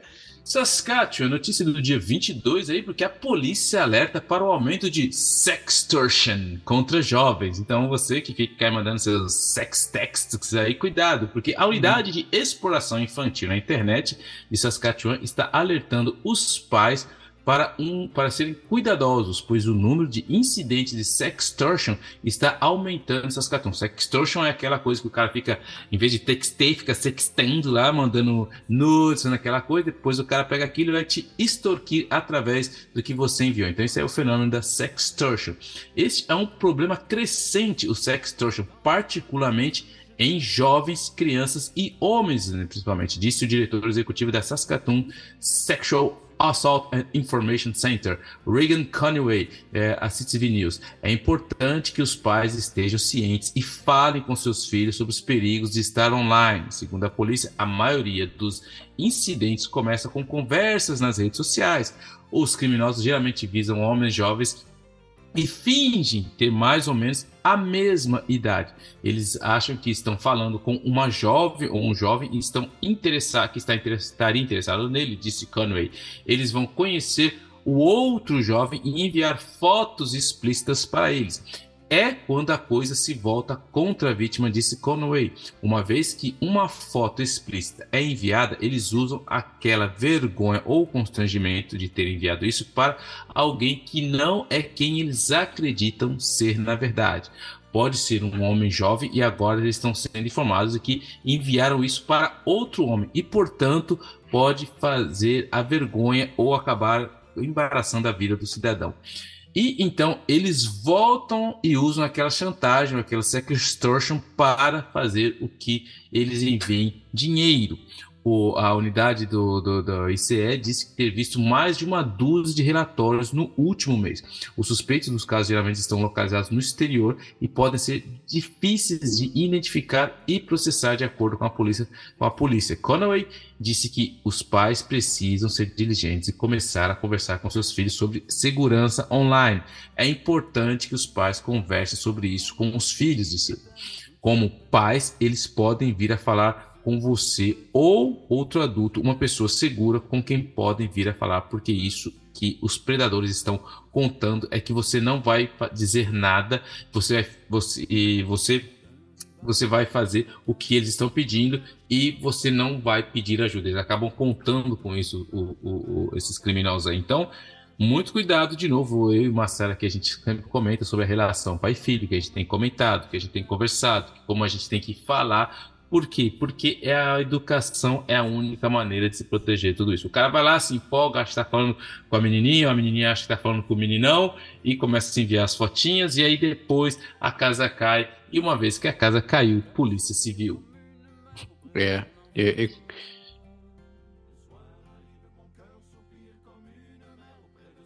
É, velho, o negócio não, não é fácil. É, é, é aquela, e, e o meu resumo é esse, né? Você tem que ser, você tem que ficar atento, você tem que informar, você tem que conversar, porque online, velho, você não tem certeza de nada. De nada. E, e, a partir do momento que você vazar, que, que as coisas estiverem na internet, para você colocar o gênio de volta na garrafa, é difícil, meu querido. É muito difícil.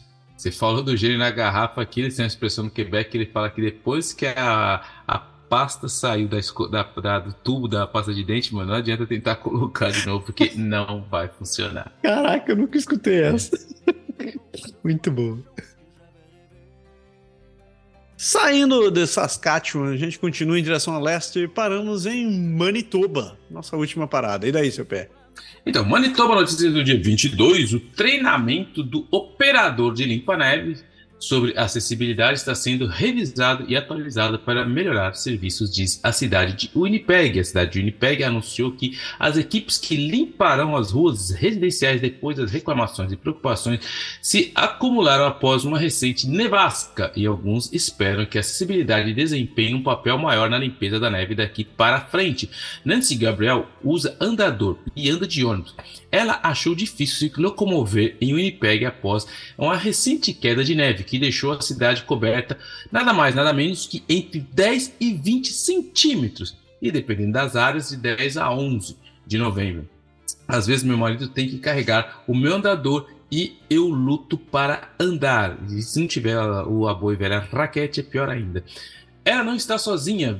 É, Vivi Danby é a líder do programa de defesa de alcance da comunidade da CNIB em Winnipeg. Debbie disse que para as pessoas com perda de visão e condições do inverno tornam mais difíceis navegar pela cidade. É muito debilitante se você não pode sair de casa apenas para ir até a loja da esquina para comprar alguns itens necessários, porque a sua rua não está limpa, disse Deb, acrescentando que limpar as ruas é mais do que isso, o que apenas torna mais fácil para os veículos se, se locomoverem. Se você mora em uma área onde não há calçada e as ruas não são limpas, é difícil para uma pessoa com perda de visão determinar onde o meio-fio termina e onde a rua começa. E você pode estar caminhando para o perigo, diz Deb. É um problema que o morador de St. Vital Raymond Slippets, que é cego, quer que a cidade resolva. Ele apresentou uma queixa em março passado contra a cidade de Winnipeg na Comissão de Direitos Humanos de Manitoba porque disse que a política de remoção de neve da cidade não atende às necessidades de quem precisa de acessibilidade. Você tem pessoas com a visão limitada, como eu, e apenas e pessoas em cadeiras de roda, que é o que me levou a isso em primeiro lugar, que não pode acessar a cidade durante o inverno, disse ele. O Departamento de Obras Públicas da cidade de Winnipeg disse que não pode acomodar uma entrevista na última terça-feira quando foi solicitada. Em uma declaração por e-mail, um porta-voz disse que leva muito a sério é, a deficiências e preocupações como essa. Obras públicas, é, a, a, as obras públicas estão sendo trabalhadas continuamente para melhorar a qualidade da limpeza de neve nas ruas e calçadas, para melhor atender às necessidades de pessoas de todas as idades e habilidades. Apesar das condições climáticas adversas atuais de inverno que enfrentamos de novembro a março, aí para vocês que estão vindo para cá, de novembro a março, ok? Disse Ken Allen, porta-voz do Departamento de Obras Públicas da cidade de Winnipeg. Além Allen acrescentou que o departamento está trabalhando com o coordenador de design universal da cidade, a indústria de remoção de neve e defensores da acessibilidade sobre o assunto. Aspas, Estamos revisando e atualizando o treinamento dos operadores de limpar a neve para incluir informações relacionadas à acessibilidade para melhorar o nível de serviço. Espera-se que, uma vez implantado o treinamento em 2023, o padrão de limpeza da neve seja melhorado para todos os usuários de calçada. Deb acha que esse trabalho é encorajador. Isso demonstra que a cidade está ciente do problema, disse ela, apontando que até mais de uma mudança sejam feitas, as pessoas continuarão enfrentando desafios para se locomover. Uma questão que para Gabi é muito familiar e frustrante. Estou cansado quando chego ao ponto de ônibus porque também tenho asma, disse Gabriel. O limpador eh, residencial come começará na manhã da quinta-feira com a proibição de estacionamentos entrando em vigor a partir das 7 horas. A cidade está lembrando que, que, que todos devem verificar sua zona de neve e encontrar estacionamentos alternativos para deixar os seus carros. A proibição de estacionamento vigora até sábado às 19 horas, que é quando as equipes antecipam que terão ruas residenciais limpas. Se você não mover seu carro quando a zona estiver no programa para ser limpa, você poderá esperar uma multa pelo correio ou potencialmente no seu para-brisa. Então assim, só para deixar claro, assim, a neve aqui, cara, ela ela limita muita coisa. Principalmente quem tem mobilidade reduzida, quem, como a gente falou aqui, pessoas que têm deficiência visual, cara, você perde totalmente seus parâmetros, porque o, o Canadá durante a neve é um outro mundo. Imagina que aqui quase nunca neve, então quando a casa cai, cai de vez. Então, eu, já acontece muito. Quando eu morava em Montreal, não agora que agora estou aqui na, na boa e velha suburban, mas quando eu morava naquelas ruínas de Montreal, tinha aquela, aquela coisa de um dia, durante o inverno, de um dia, tal dia, eles colocam a plaquinha, vamos tirar a neve desse lado da rua. Então, ok? Você tinha pouca vaga na rua, então você tem que achar um outro lugar para pôr seu carro. Porque os caras chegavam, cara, era muito engraçado. Você tava em casa, você escutava aquela sirene. Os caras estavam vindo para limpar com. Eles vinham já com, com os remorques assim, cara. Se você não chega. O cara pega seu carro, já era, já leva e já, já leva a multa. Depois você vai ter que achar onde tá seu carro, pagar a multa. Enfim. É loucura, loucura, loucura, mas aí boa, a cidade de Winnipeg aí está preocupada em manter a acessibilidade para pessoas com mobilidade reduzida. Muito boa, muito boa. Tem, eu tenho, tenho uma amiga que teve, uma, teve essa história desse carro, morava em Montreal, e os caras tiraram, foi nesse esquema, só que não deu tempo para ela tirar o carro. Ixi. Quando ela viu, o carro já não estava mais lá, e ela ligou, né, pro número para perguntar onde é que tá meu carro. Aí eles disseram, ah, tá em algum lugar nessa é, região. Aperta aí, mano. Aí vai no frio, sei lá, de pantufa, desesperado procurar. Achar o diacho do carro pra poder trazer de volta. Ainda leva uma multinha, né? Feliz, assim, cara. Muita alegria, muita alegria. E para fechar uh, nosso, nossa volta pelas prairies, tem uma notícia do dia 23 é bizarra, né? Porque o Papai Noel foi preso num shopping em Winnipeg. Quando eu vi essa notícia, eu falei, ué? Que? Então, a aparente prisão do, do, do, do shopping, do, do Papai Noel do shopping em Winnipeg foi uma brincadeira desorientada e infeliz, levando a um pedido de desculpas do shopping. Uh, vídeos e fotos compartilhados nas mídias sociais mostram o Papai Noel sendo algemado por um par de segurança em frente à sua exibição no Cadillac Fairview Polo Park. Mas a aparente prisão acabou não não sendo nada mais do que uma brincadeira. Todo o fiasco levou a um pedido de desculpas do shopping, que disse: Em nome da nossa equipe do CF Polo Park, gostaríamos de pedir desculpas pessoalmente aos nossos hóspedes uh, da, da comunidade e às famílias por um momento equivocado e infeliz no que se refere à nossa experiência de Papai Noel na propriedade. Para ser claro, o Papai Noel não foi removido da propriedade e não houve irregularidades qualquer representação de uma prisão foi feita em brincadeira pela equipe do centro e foi um erro de julgamento. A polícia de Winnipeg também usou o Twitter para acalmar as preocupações e disse que a polícia não compareceu ao Polo Park e nenhum, nenhum Papai Noel do shopping foi preso. que coisa. a vida não está fácil nem pro tiozinho de barba, mano. Cara, por que, que tipo de brincadeira leva alguém a prender o Papai Noel no meio do shopping com as crianças esperando, velho? Isso é muito sinistro. Nunca subestime a mente humana. Esse é o meu, meu lema aqui, ó. Por isso que eu sempre tenho isso aqui, ó. É um cérebrozinho. É um cérebro. Para... Nunca subestime. Muito, muito bem, muito bem. E assim a gente fecha esse bloco de notícias das prairies e segura as pontas que vai começar o Jamesuvian.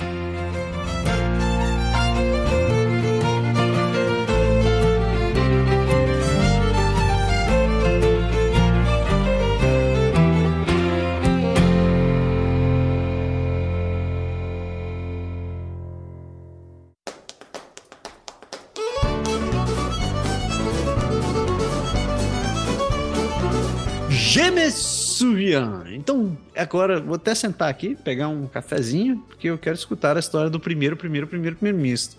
Primeiro, primeiro ministro. Eu vou entrar em loop aqui. O primeiro, é. primeiro ministro. Isso. Sir John MacDonald. Então me conte aí, seu pé.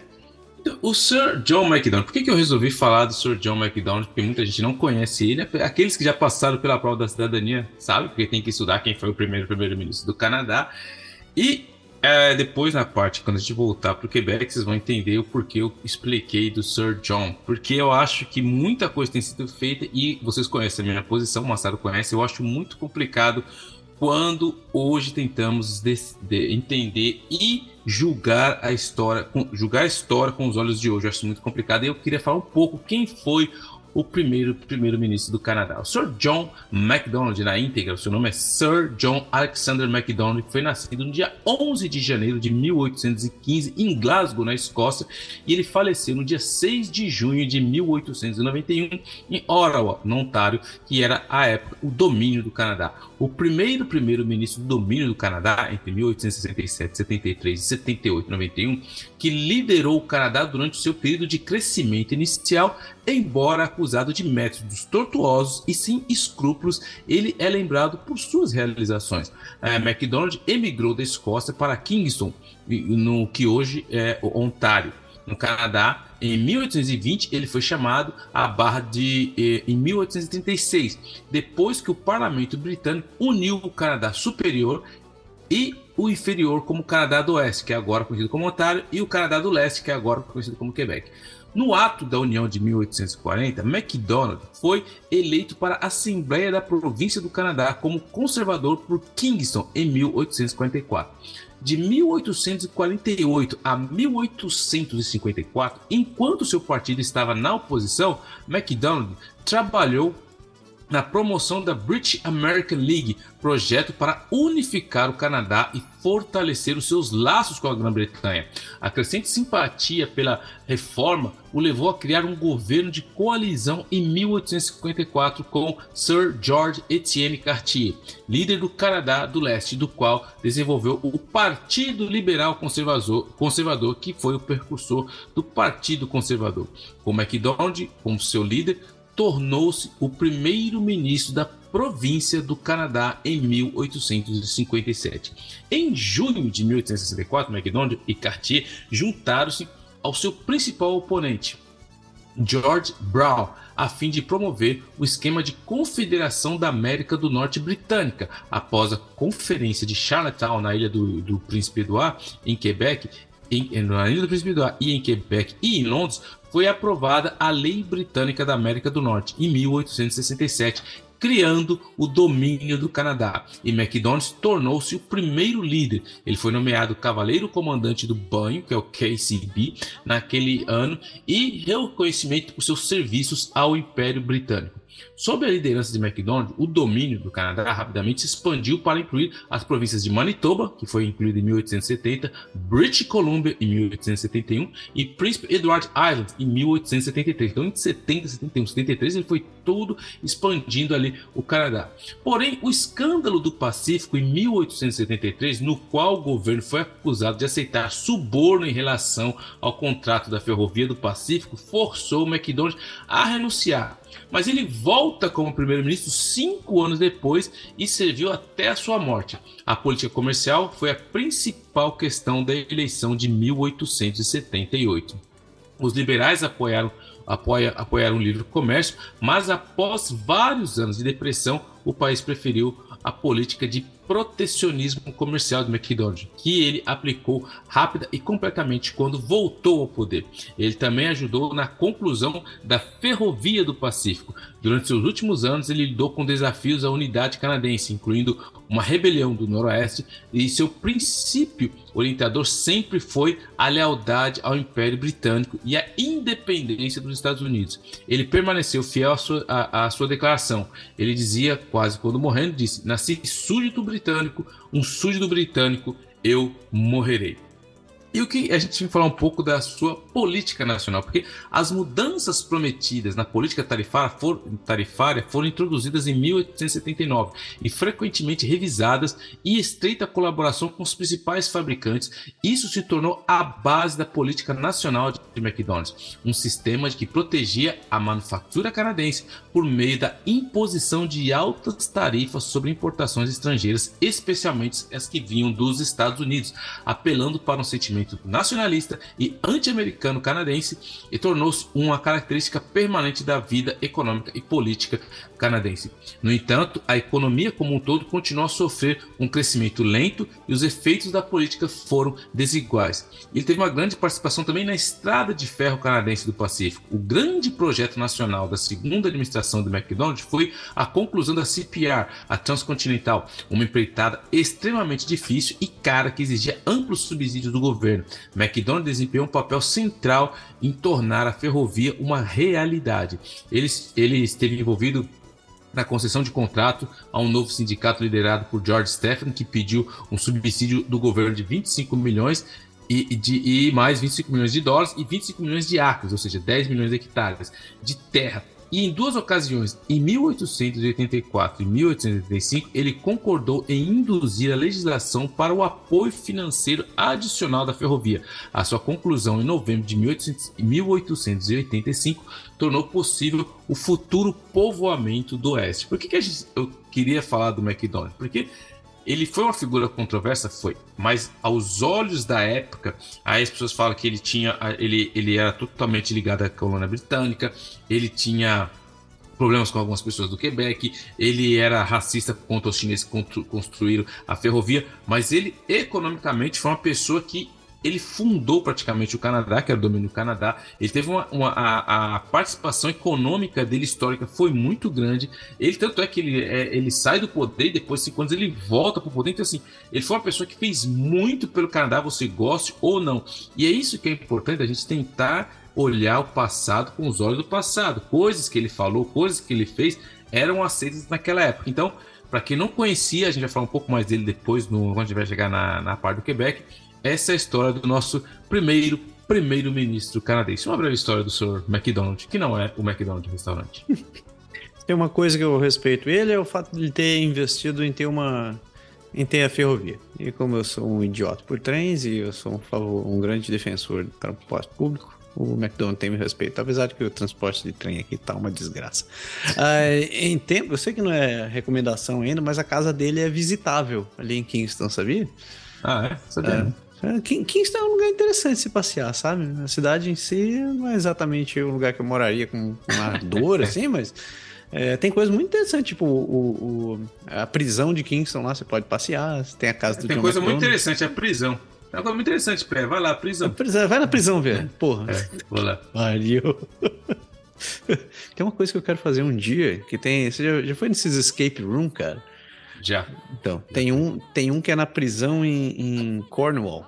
Você tem que fugir da prisão. Eu falei, cara, um dia eu vou fazer um negócio desse. Papião, velho, papião. papião.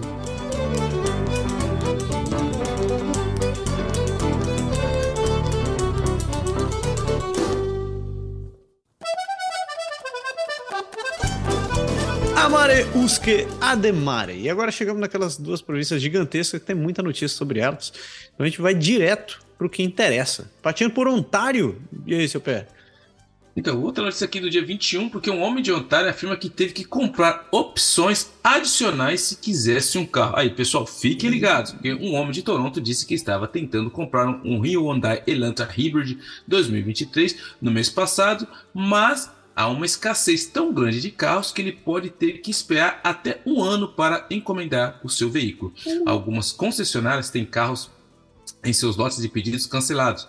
Mas Heres Van Ham disse que quando quis comprar um desses carros, foi informado de que também teria que comprar opções caras que ele não queria. Eu até pedi a um revendedor, uma vendedora, para ser honesto comigo e dizer que há excesso de demanda. Então senti sentimos que podemos fazer isso, disse Van Ham.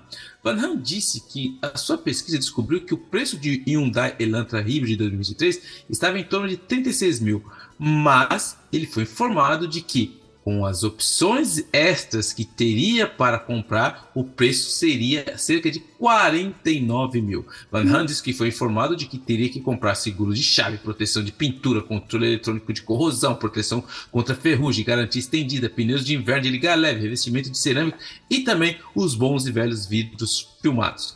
Me disseram que tenho que pagar por essas opções se quiser o carro, disse Van Halen, que acrescentou: Acho que é o pior preço. Você costumava entrar em uma concessionária e negociar um preço para baixo, não para cima. A Car Help Canadá, que é uma organização sem fins lucrativos que auxilia os consumidores na negociação de compras de carros, o grupo disse que atualmente há uma escassez tão grande de carros novos em alguns revendedores que estão adicionando o que chama de taxas de ajuste de mercado ou forçando os compradores a comprar opções caras que queriam quer queiram ou não.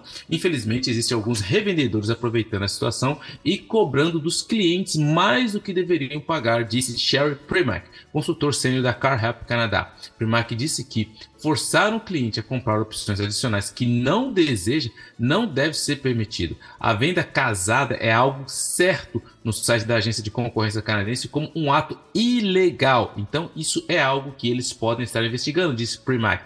A, a CTV News entrou em contato com a, Honda, a Hyundai Canadá sobre a reivindicação e o porta-voz disse que a, a, nos estamos se esforçando para oferecer aos nossos clientes um atendimento ao cliente ideal que começa com uma comunicação transparente e os preços baixos, ou seja, bullocks. Apresentar preços e taxas enganosos aos clientes é inaceitável. Aproveitar, aproveitaremos essa oportunidade para reforçar nossa expectativa com o nosso grupo de revendedores independentes enquanto continuamos a navegar pela escassez de estoque de todo o setor da melhor maneira possível. Van Han disse que se recusa a pagar por opções que não deseja. A Car Canadá disse que a escassez de carros novos provavelmente continuará por pelo menos mais um ano e que, a menos que você precise de um carro imediatamente, pode ser melhor esperar até que o fornecimento do veículo novo volte ao normal. Isso é muito zica, cara, porque aqui no Quebec também já fizeram várias reportagens, porque aqui no Quebec existe uma lei que você não pode vender nada mais além do preço que você está expondo. Se você está colocando que o veículo é 20 mil, você tem que vender por 20 mil, você não pode acrescentar nada. Mas, mas os espertinhos começaram a inventar alguns subterfúgios meio malandrinhos e eles chegaram lá e começaram a criar esse tipo de taxa. E foram feitas investigação e pegaram várias concessionárias que os caras colocaram no aumento do preço e falaram, tá bom, vamos ver cada taxa. Taxa para verificar o dossiê, taxa pro cara que tirou a Xerox, taxa pro cara que... Aí quando foi ver, os caras estavam tentando dar uma inchada no preço, inventando um monte de taxa. Aí deu um escândalo, pegaram os caras, deu, deu maior away,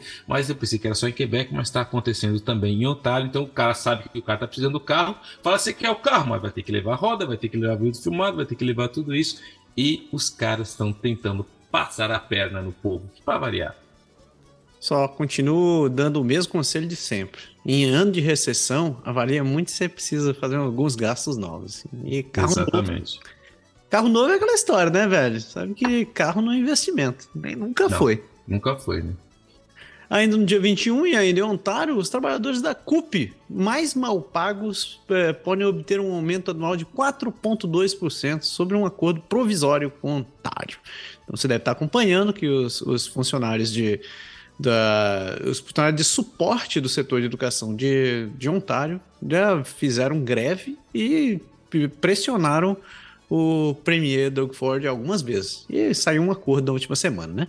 O acordo que está sendo apresentado aos 55 mil profissionais de suporte, que incluem guardiões, educadores de primeira infância e assistentes educacionais, é, em uma votação, foram ratificados numa votação nesta semana o, o acordo foi ratificado, né?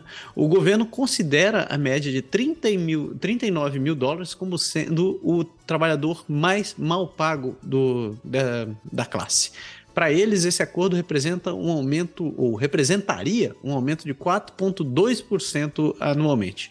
O, o, aumento proposto é de um dólar a hora ao longo dos, do, do, dos próximos quatro anos, o que significa um ajuste, um reajuste de 39 mil para 43.899.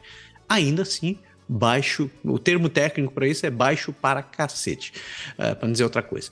O governo e a unidade de negociação dos conselhos escolares do Sindicato Canadense de Funcionários Públicos anunciou o acordo na hora do jantar no domingo passado, evitando uma greve dos trabalhadores que teria fechado escolas para centenas de milhares de alunos em muitos conselhos em toda a província.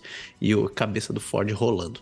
O contrato provisório, no entanto, é essencialmente o mesmo que estava na mesa antes das negociações do final de semana. Em média, o aumento salarial é superior a 15% em relação ao contrato de quatro anos. No entanto, os funcionários mais bem pagos, aqueles que ganham 70 mil por ano, verão um aumento salarial de aproximadamente 1,8% por ano pelos próximos quatro anos. O sindicato, não entanto, no entanto, não conseguiu garantir 100 milhões de dólares para a equipe adicional de apoio escolar, o que desagradou a presidente da unidade de negociação. E, apesar disso, ela acrescentou que teve que fazer a coisa certa como líder e levá-la aos membros para votar. Caso a equipe de apoio rejeite o acordo, o sindicato teria que avisar com cinco dias de antecedência de qualquer ação de greve. O ministro da Educação disse anteriormente que as, as doações aos conselhos para este ano letivo já forneceram fundos para 1.800 posições adicionais de equipe de apoio. Os trabalhadores da CUP saíram do trabalho por dois dias em protesto contra o projeto de lei 28 do governo Ford, que tentou proibir greves e impôs um contrato a eles usando uma cláusula não negociável na carta. É, diante da reação do sindicato, o governo revogou a controversa legislação, é, o famoso quem tem, tem medo. A MP liberal Miltzy Hunter, uma ex-ministra da Educação, disse que o sindicato, que o sindicato agora precisa ouvir dos próprios membros. E embora o ministro da Educação de Ontário, o Letche, não quisesse especular sobre o que aconteceria se os trabalhadores da CUP rejeitassem o acordo, ele disse que a mensagem do governo é apenas agradecer a todas as partes por fazer a coisa certa para as crianças. Ele estava pensando no reto dele. Essa tem sido uma jornada difícil, mas no final das contas, negociar é sempre difícil, segundo ele. E ao contrário das negociações da CUP, os detalhes das negociações com os professores que estão em andamento continuam e serão confidenciais.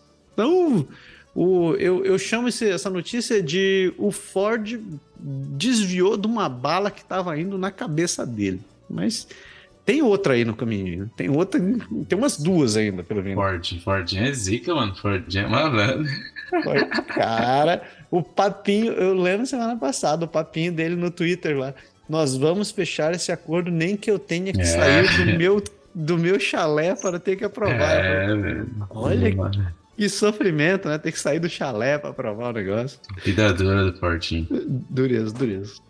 Segue em frente? Então vamos lá, dia 22 agora, Guaxinim foi escoltado para fora do principal hospital de Toronto. Assim, não é só você que está precisando ir ao hospital, mas os animais devem ter a penuria, teve uma falta de mão de obra também nas, nos veterinários. Os guaxinins estão tudo enchendo o saco também nos hospitais. O guaxinim teve que ser escoltado para fora de um grande hospital de Toronto na semana passada, pela segurança depois de que alguma forma entrou no prédio. A criaturinha peluda conseguiu entrar no, no Hospital Geral de Toronto no dia 14 de novembro, mas um porta-voz da segurança não sabe ao certo de como isso aconteceu.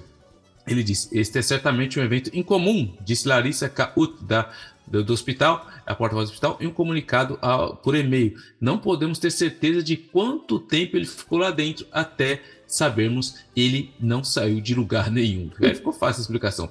Enquanto eu pegava meu café de manhã, no, meu café de manhã, avistei um guaxinim que era grande passeando casualmente pelo hospital, disse James Stark, outra pessoa que capturou o momento no Twitter. Eu não tinha certeza de qual código de cor chamar. Então ele quase conseguiu entrar nos elevadores e, e, antes de ser parado pelo segurança que o escoltou para fora. Carruth não sabe ao certo quanto tempo durou a visita do Guaxinim, mas pelo menos sabemos que não desviou para lado nenhum. O Guaxinim estava agindo normalmente, disse Caute, e o segurança acompanhou a criatura até a saída mais próxima. Caute não tem certeza do que aconteceu com o Guaxinim depois que ele saiu, mas a cidade de Toronto adverte, com, adverte contra a aproximação de guaxinins ou tocá-los, mesmo que pareçam mansos ou feridos. Então, assim, Guaxinim foi dar uma volta no hospital, ninguém sabe como entrou. O pessoal viu que ele saiu, mas ninguém sabe onde está. Aí, de novo, histórias de Guaxinim. Guaxinim é um bicho zica, velho. Cara, fico dizendo, cuidado com esses bichos. Eu já é, falei da. Mano. Falei da, da, da, coruja semana passada, mas não fica achando é. que o Guaxinim é um bicho simpático, não, velho. Não, vai nessa. O, o Guaxinim é. O Guaxinim. Eu ia fazer uma piadinha, mas deixa pra lá. deixa pra lá. Ainda em Ontário, ainda no dia 22, olha só, jogando, jog, jogando no ventilador, né? Porque o, o, esgoto despejado no porto de Hamilton está acontecendo há mais de 25 anos. Hum, tá boi. Uh, Hamilton, que também é conhecido como o sovaco do Canadá, de acordo com um amigo meu que mora lá. Que coisa, não sei porquê. Uh, o vazamento do esgoto foi descoberto logo após as 12 uh, ao meio-dia no canto nordeste da Wentworth Street North e da Burlington Street East, confirmado pelas autoridades num comunicado. De acordo com a cidade, ele não foi detectado, é, eles não tinham noção disso daqui desde 1996. A casa do vazamento é um buraco no encanamento de esgoto que combina uh, uh, a água fluvial com o esgoto da cidade. Cerca de 50 residências de Hamilton têm tido a água do esgoto misturada nos encanamentos de controle de tempestade que levam ao porto. Nesse momento não está claro quanto de esgoto vazou para o porto, mas a cidade disse que fará o comunicado assim que possível. O diretor da Hamilton Water disse em uma coletiva de imprensa que os impactos ambientais são inaceitáveis, acrescentando que eles não saberão a extensão total dos danos até que mais avaliações possam ser feitas, ou até que eles vejam um touroço voando. A Hamilton Water disse que sua prioridade imediata ao descobrir o vazamento era mitigar o derramamento e proteger o meio ambiente. A, de, a, prefeita, a prefeita de Hamilton, Andrea Horvath, disse que ligou para o auditor da cidade para investigar as circunstâncias do vazamento e fornecer um relatório público completo após a conclusão. A água potável da cidade, diz eles, não foi afetada. E e acrescentou que o risco geral de exposição pública é muito baixo. Em julho de 2018, a cidade descobriu um vazamento de esgoto de 24 bilhões de litros em Shadow Creek e os esforços de remediação continuam em andamento na área até hoje. Hamilton conseguindo jogar o seu pior lago abaixo, né? Nossa. Essa aí foi maldosa. Nossa, foi maldosa. Que sujeira, isso é um papo sujo. é isso. Chega de piadinha, isso aí. É, chega, chega de zoação. e ainda, agora, agora notícia meio tensa, moçada. Agora fica, fica atento que é a notícia do dia 23, porque um tutor foi preso após três crianças terem sido agredidas sexualmente.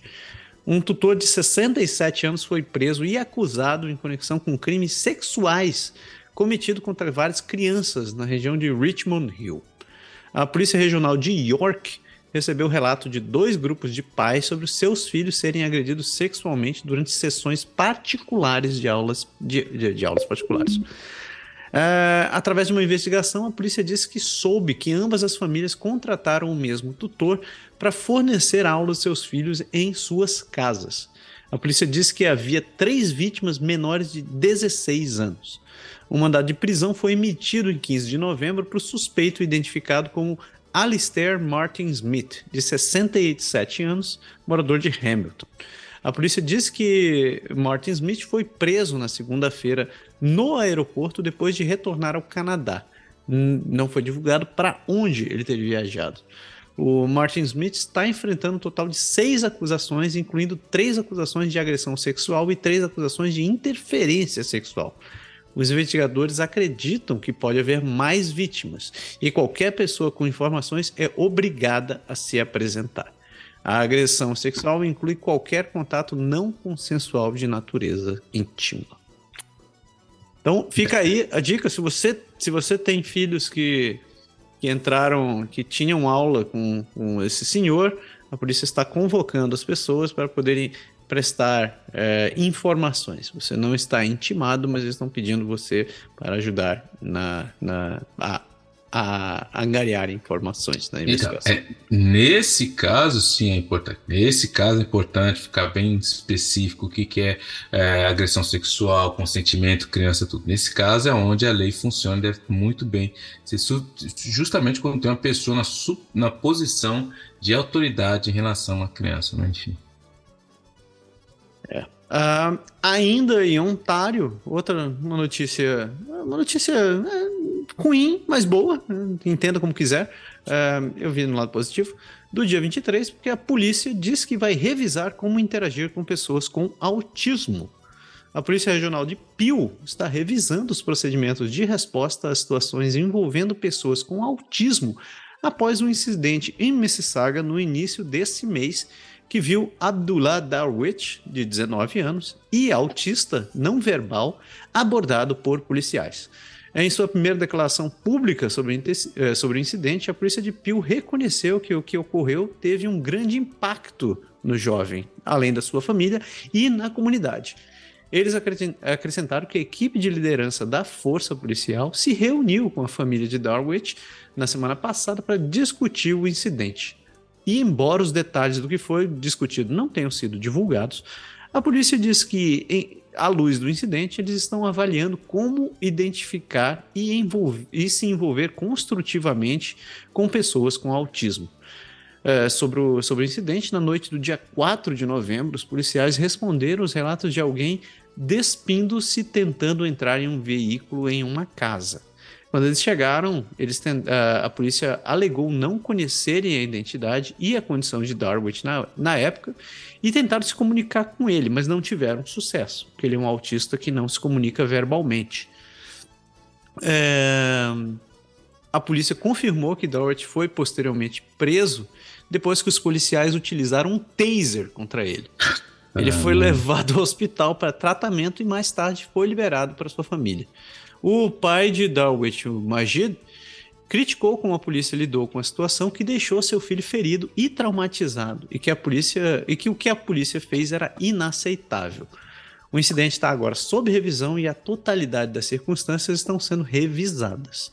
Eles também avisaram a Majid que ele pode registrar uma queixa no escritório do diretor independente da revisão da polícia. No comunicado, a polícia também disse que está procurando explorar oportunidades para obter acesso aos registros de pessoas vulneráveis e abordagens inovadoras para alertar os policiais sobre a necessidade específica de um, que o indivíduo pode ter. Mas a polícia disse anteriormente que o registro só é efetivo quando são alertados é, sobre a presença de alguém nele, o que não era o caso no incidente do dia 4 de novembro. Então, é, eu, eu falei que era uma notícia triste, uma notícia boa, porque Bom, o lado bom é que a polícia realmente reconheceu que, que precisa de, de treinamento, que precisa de maior informação para lidar com, com, uma situação como essa. Né? É, esse é um ponto positivo e tal. Ponto negativo é que, de fato, a, a abordagem a, a, abordagem foi. Eu não sei, eu não sei, não sei julgar se foi excessiva, mas é, não foi adequada, né? É, infelizmente, o rapaz teve que passar por esse trauma. Mas eu gostei da atitude deles, de entrar em contato com a família, de, de tentar é, esclarecer o que aconteceu e, inclusive, se deixando a disponibilidade para aceitar uma queixa, uma queixa por escrito do, do cidadão. Então, é, eu, eu, acho que é, é importante essa questão de, de, de aprendizado. E tomara que o mesmo comportamento seja repercutido em outras unidades. E aí que está o, eu acho que um dos grandes problemas do serviço de polícia uh, em geral aqui no Canadá, no Quebec, a gente vê muito isso também, que uh, é, 80% dos chamados que eles acabam tendo é para pessoas com problemas de saúde mental, drogas, ou pessoas com algum tipo de deficiência. Então, assim, é complicado para o policial. Se o cara não está preparado realmente, por exemplo, você imagina o cara tá sentado na viatura com a arma dele esperando ali a chamada e falar, oh, um cara pô, tirou a roupa, tá entrando numa casa. Você pode pensar mil coisas, mas mesmo assim, acho que a última coisa que o cara pensa é justamente que o cara tem problema mental. Porque é, eu fui policial e assim, eu já vi muitos policiais falando aqui que a formação que eles têm muitas vezes é enviesada. Porque o cara, é, eu, eu vi depoimentos de também num documentário que teve, que tinha até pessoal do crime organizado falando o cara falou assim: nossa, a polícia não entende como funciona o crime organizado, porque o cara que tá lá na esquina, o negão com os dreads, com os dentes de ouro, com aquelas blusas, aquela blusa toda chamatória, o cara, o policial vai lá e para o cara, e o cara falou assim: cara, eu sou só na verdade, eu tô aqui para isso, para brilhar. Enquanto você tá aqui me parando, os tiozinho lá, branco, cabelinho branco, tiozinho que você não leva menor, não tem a menor coisa, tá passando com o carro dele normal com 300 quilos de drogas. Então, assim, essa, essa questão do estereótipo é muito difícil de trabalhar. quando você tem um policial que ele tá treinado para tipo, meu, se acontecer isso eu vou. Só que tem que se fazer uma revisão, é, isso tem se discutido muito aqui, principalmente em Montreal, dessa abordagem dos policiais. Porque o cara sabe, o cara entra na polícia, 80% do trabalho dele não vai ser mão para cabeça, trocar de tiro, não vai. O cara provavelmente vai pegar um drogado, uma briga de casal, um, um, um cara que tá, entendeu? Que tem problemas mentais. Então tem que ser revisto tudo isso daí. Tem que ser revisto, porque acaba dando esse tipo de coisa. O cara vai lá, ele não tá nem preparado para aquilo, porque ainda bem que não teve tiro, não teve nada. O cara conseguiu tirar o taser, mas às vezes na pressão é tanta que o cara vai pro arma extrema dele lá. E aí é, zoou, azedou o pé do frango. é. Na notícia do dia 23 e continuamos com a crise na saúde, porque agora a província de Ontário está pedindo para que as clínicas familiares trabalhem à noite, além dos finais de semana, para poder ajudar nos hospitais sobrecarregados. É. A, di a diretora de Cuidados Primários de Saúde do Ministério, de uh, do Ministério da Saúde disse em nota às equipes de saúde da família que o aumento de doenças respiratórias difíceis e complexas previstas pelos profissionais de saúde acabou se manifestando.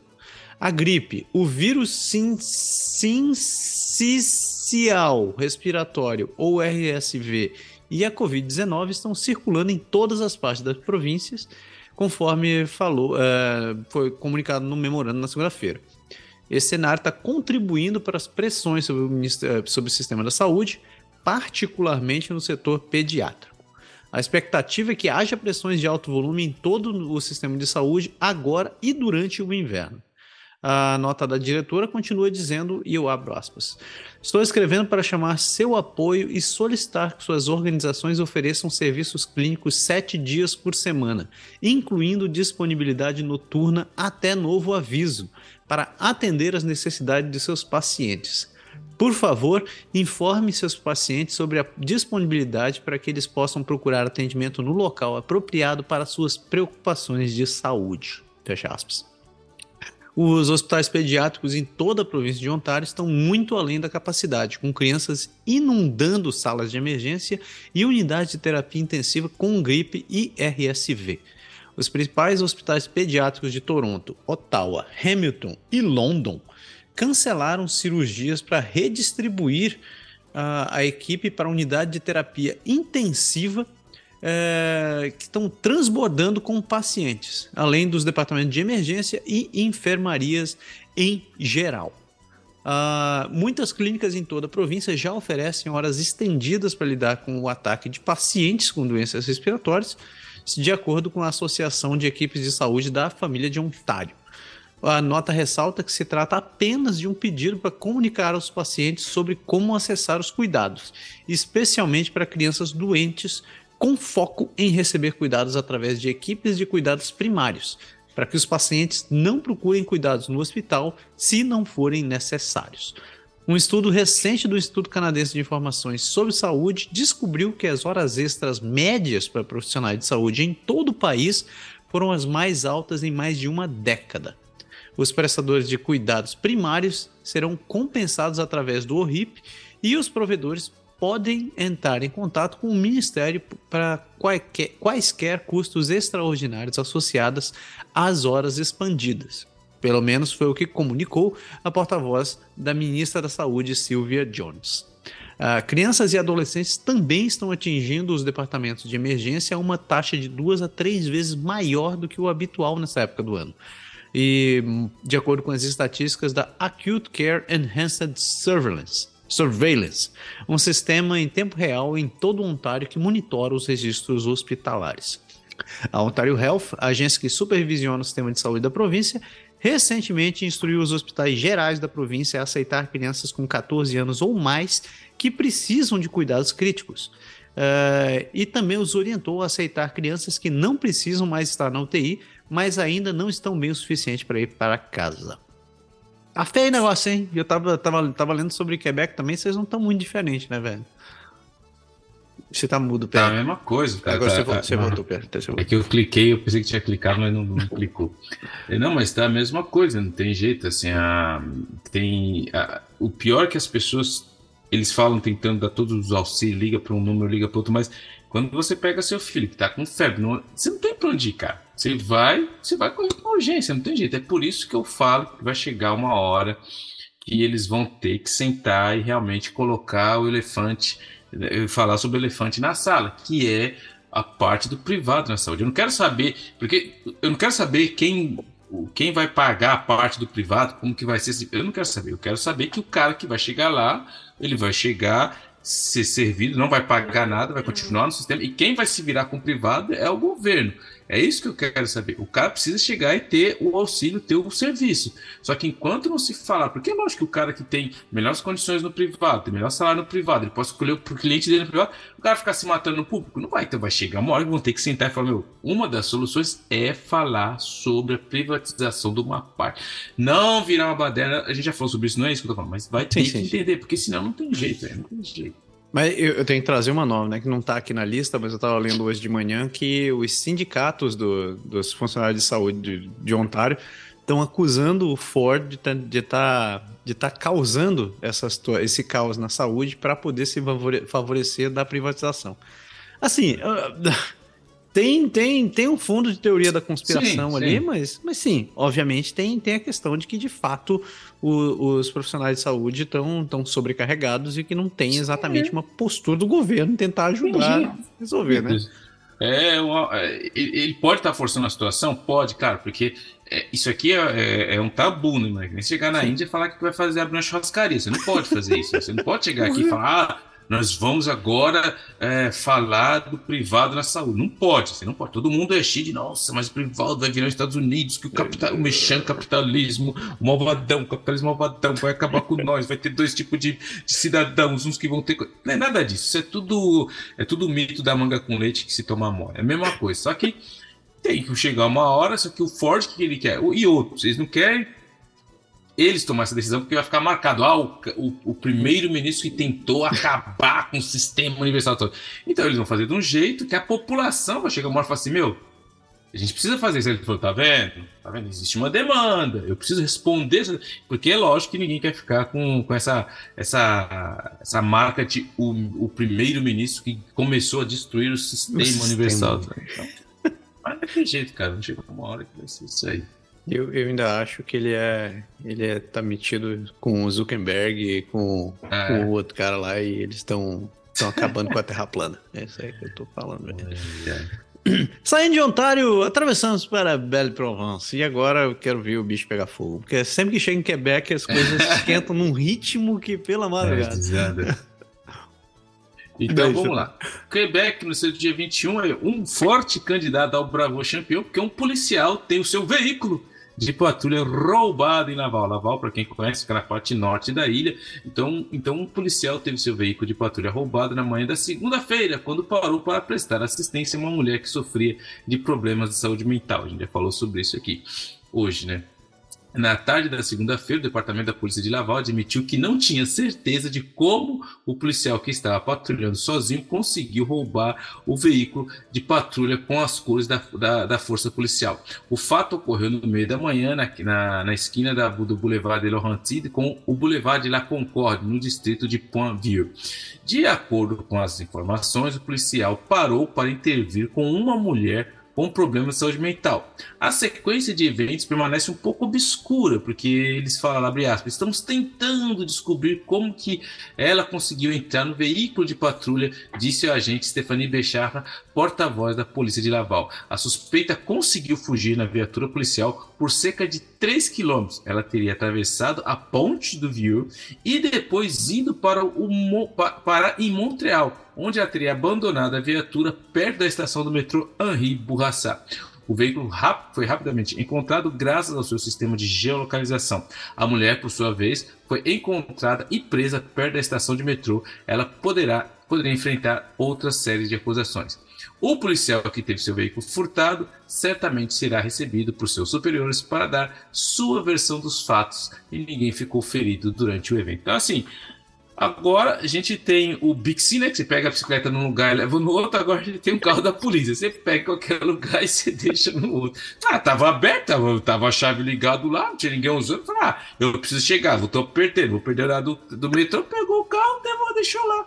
Pega o seu carro, o car sharing de polícia, da polícia. A polícia agora tem um car sharing programa também. Mas peraí, eu perdi essa parte. A mulher tinha, tinha problemas mentais também, não? É, ela vai ver. Ele parou para atender uma mulher que estava com problemas mentais, e uma outra aproveitou e entrou no carro. Isso aí tão, tão verigona que prenderam a, a, a cidadã. Mas é uma palhaçada. Não, esse é bravo, campeão. O cara chegou, a polícia daqui, mas peraí, cadê seu carro, meu? Eu acho que eu estacionei aqui, velho. Perdeu. Já cara, é. ai, coitado. Eu fiquei com dó, né? É. Eu fiquei com dó da polícia. Acho que é pouco. Siga em frente. Vamos lá. Agora, como a gente falou do, no filme subindo do, do, nosso John McDonald, eu quero falar porque teve. A gente tinha falado sobre isso daí, porque um comitê, no dia 21 agora, porque um comitê recomenda. Recomenda. É, ele acaba recomendando a não reinstalação da estátua de John McDonald em Montreal. Um comitê de especialistas independentes recomenda que a cidade de Montreal não reinstale a estátua de bronze de John MacDonald derrubada há dois anos durante a manifestação em seu pedestal de granito na Praça do Canadá, no centro da cidade.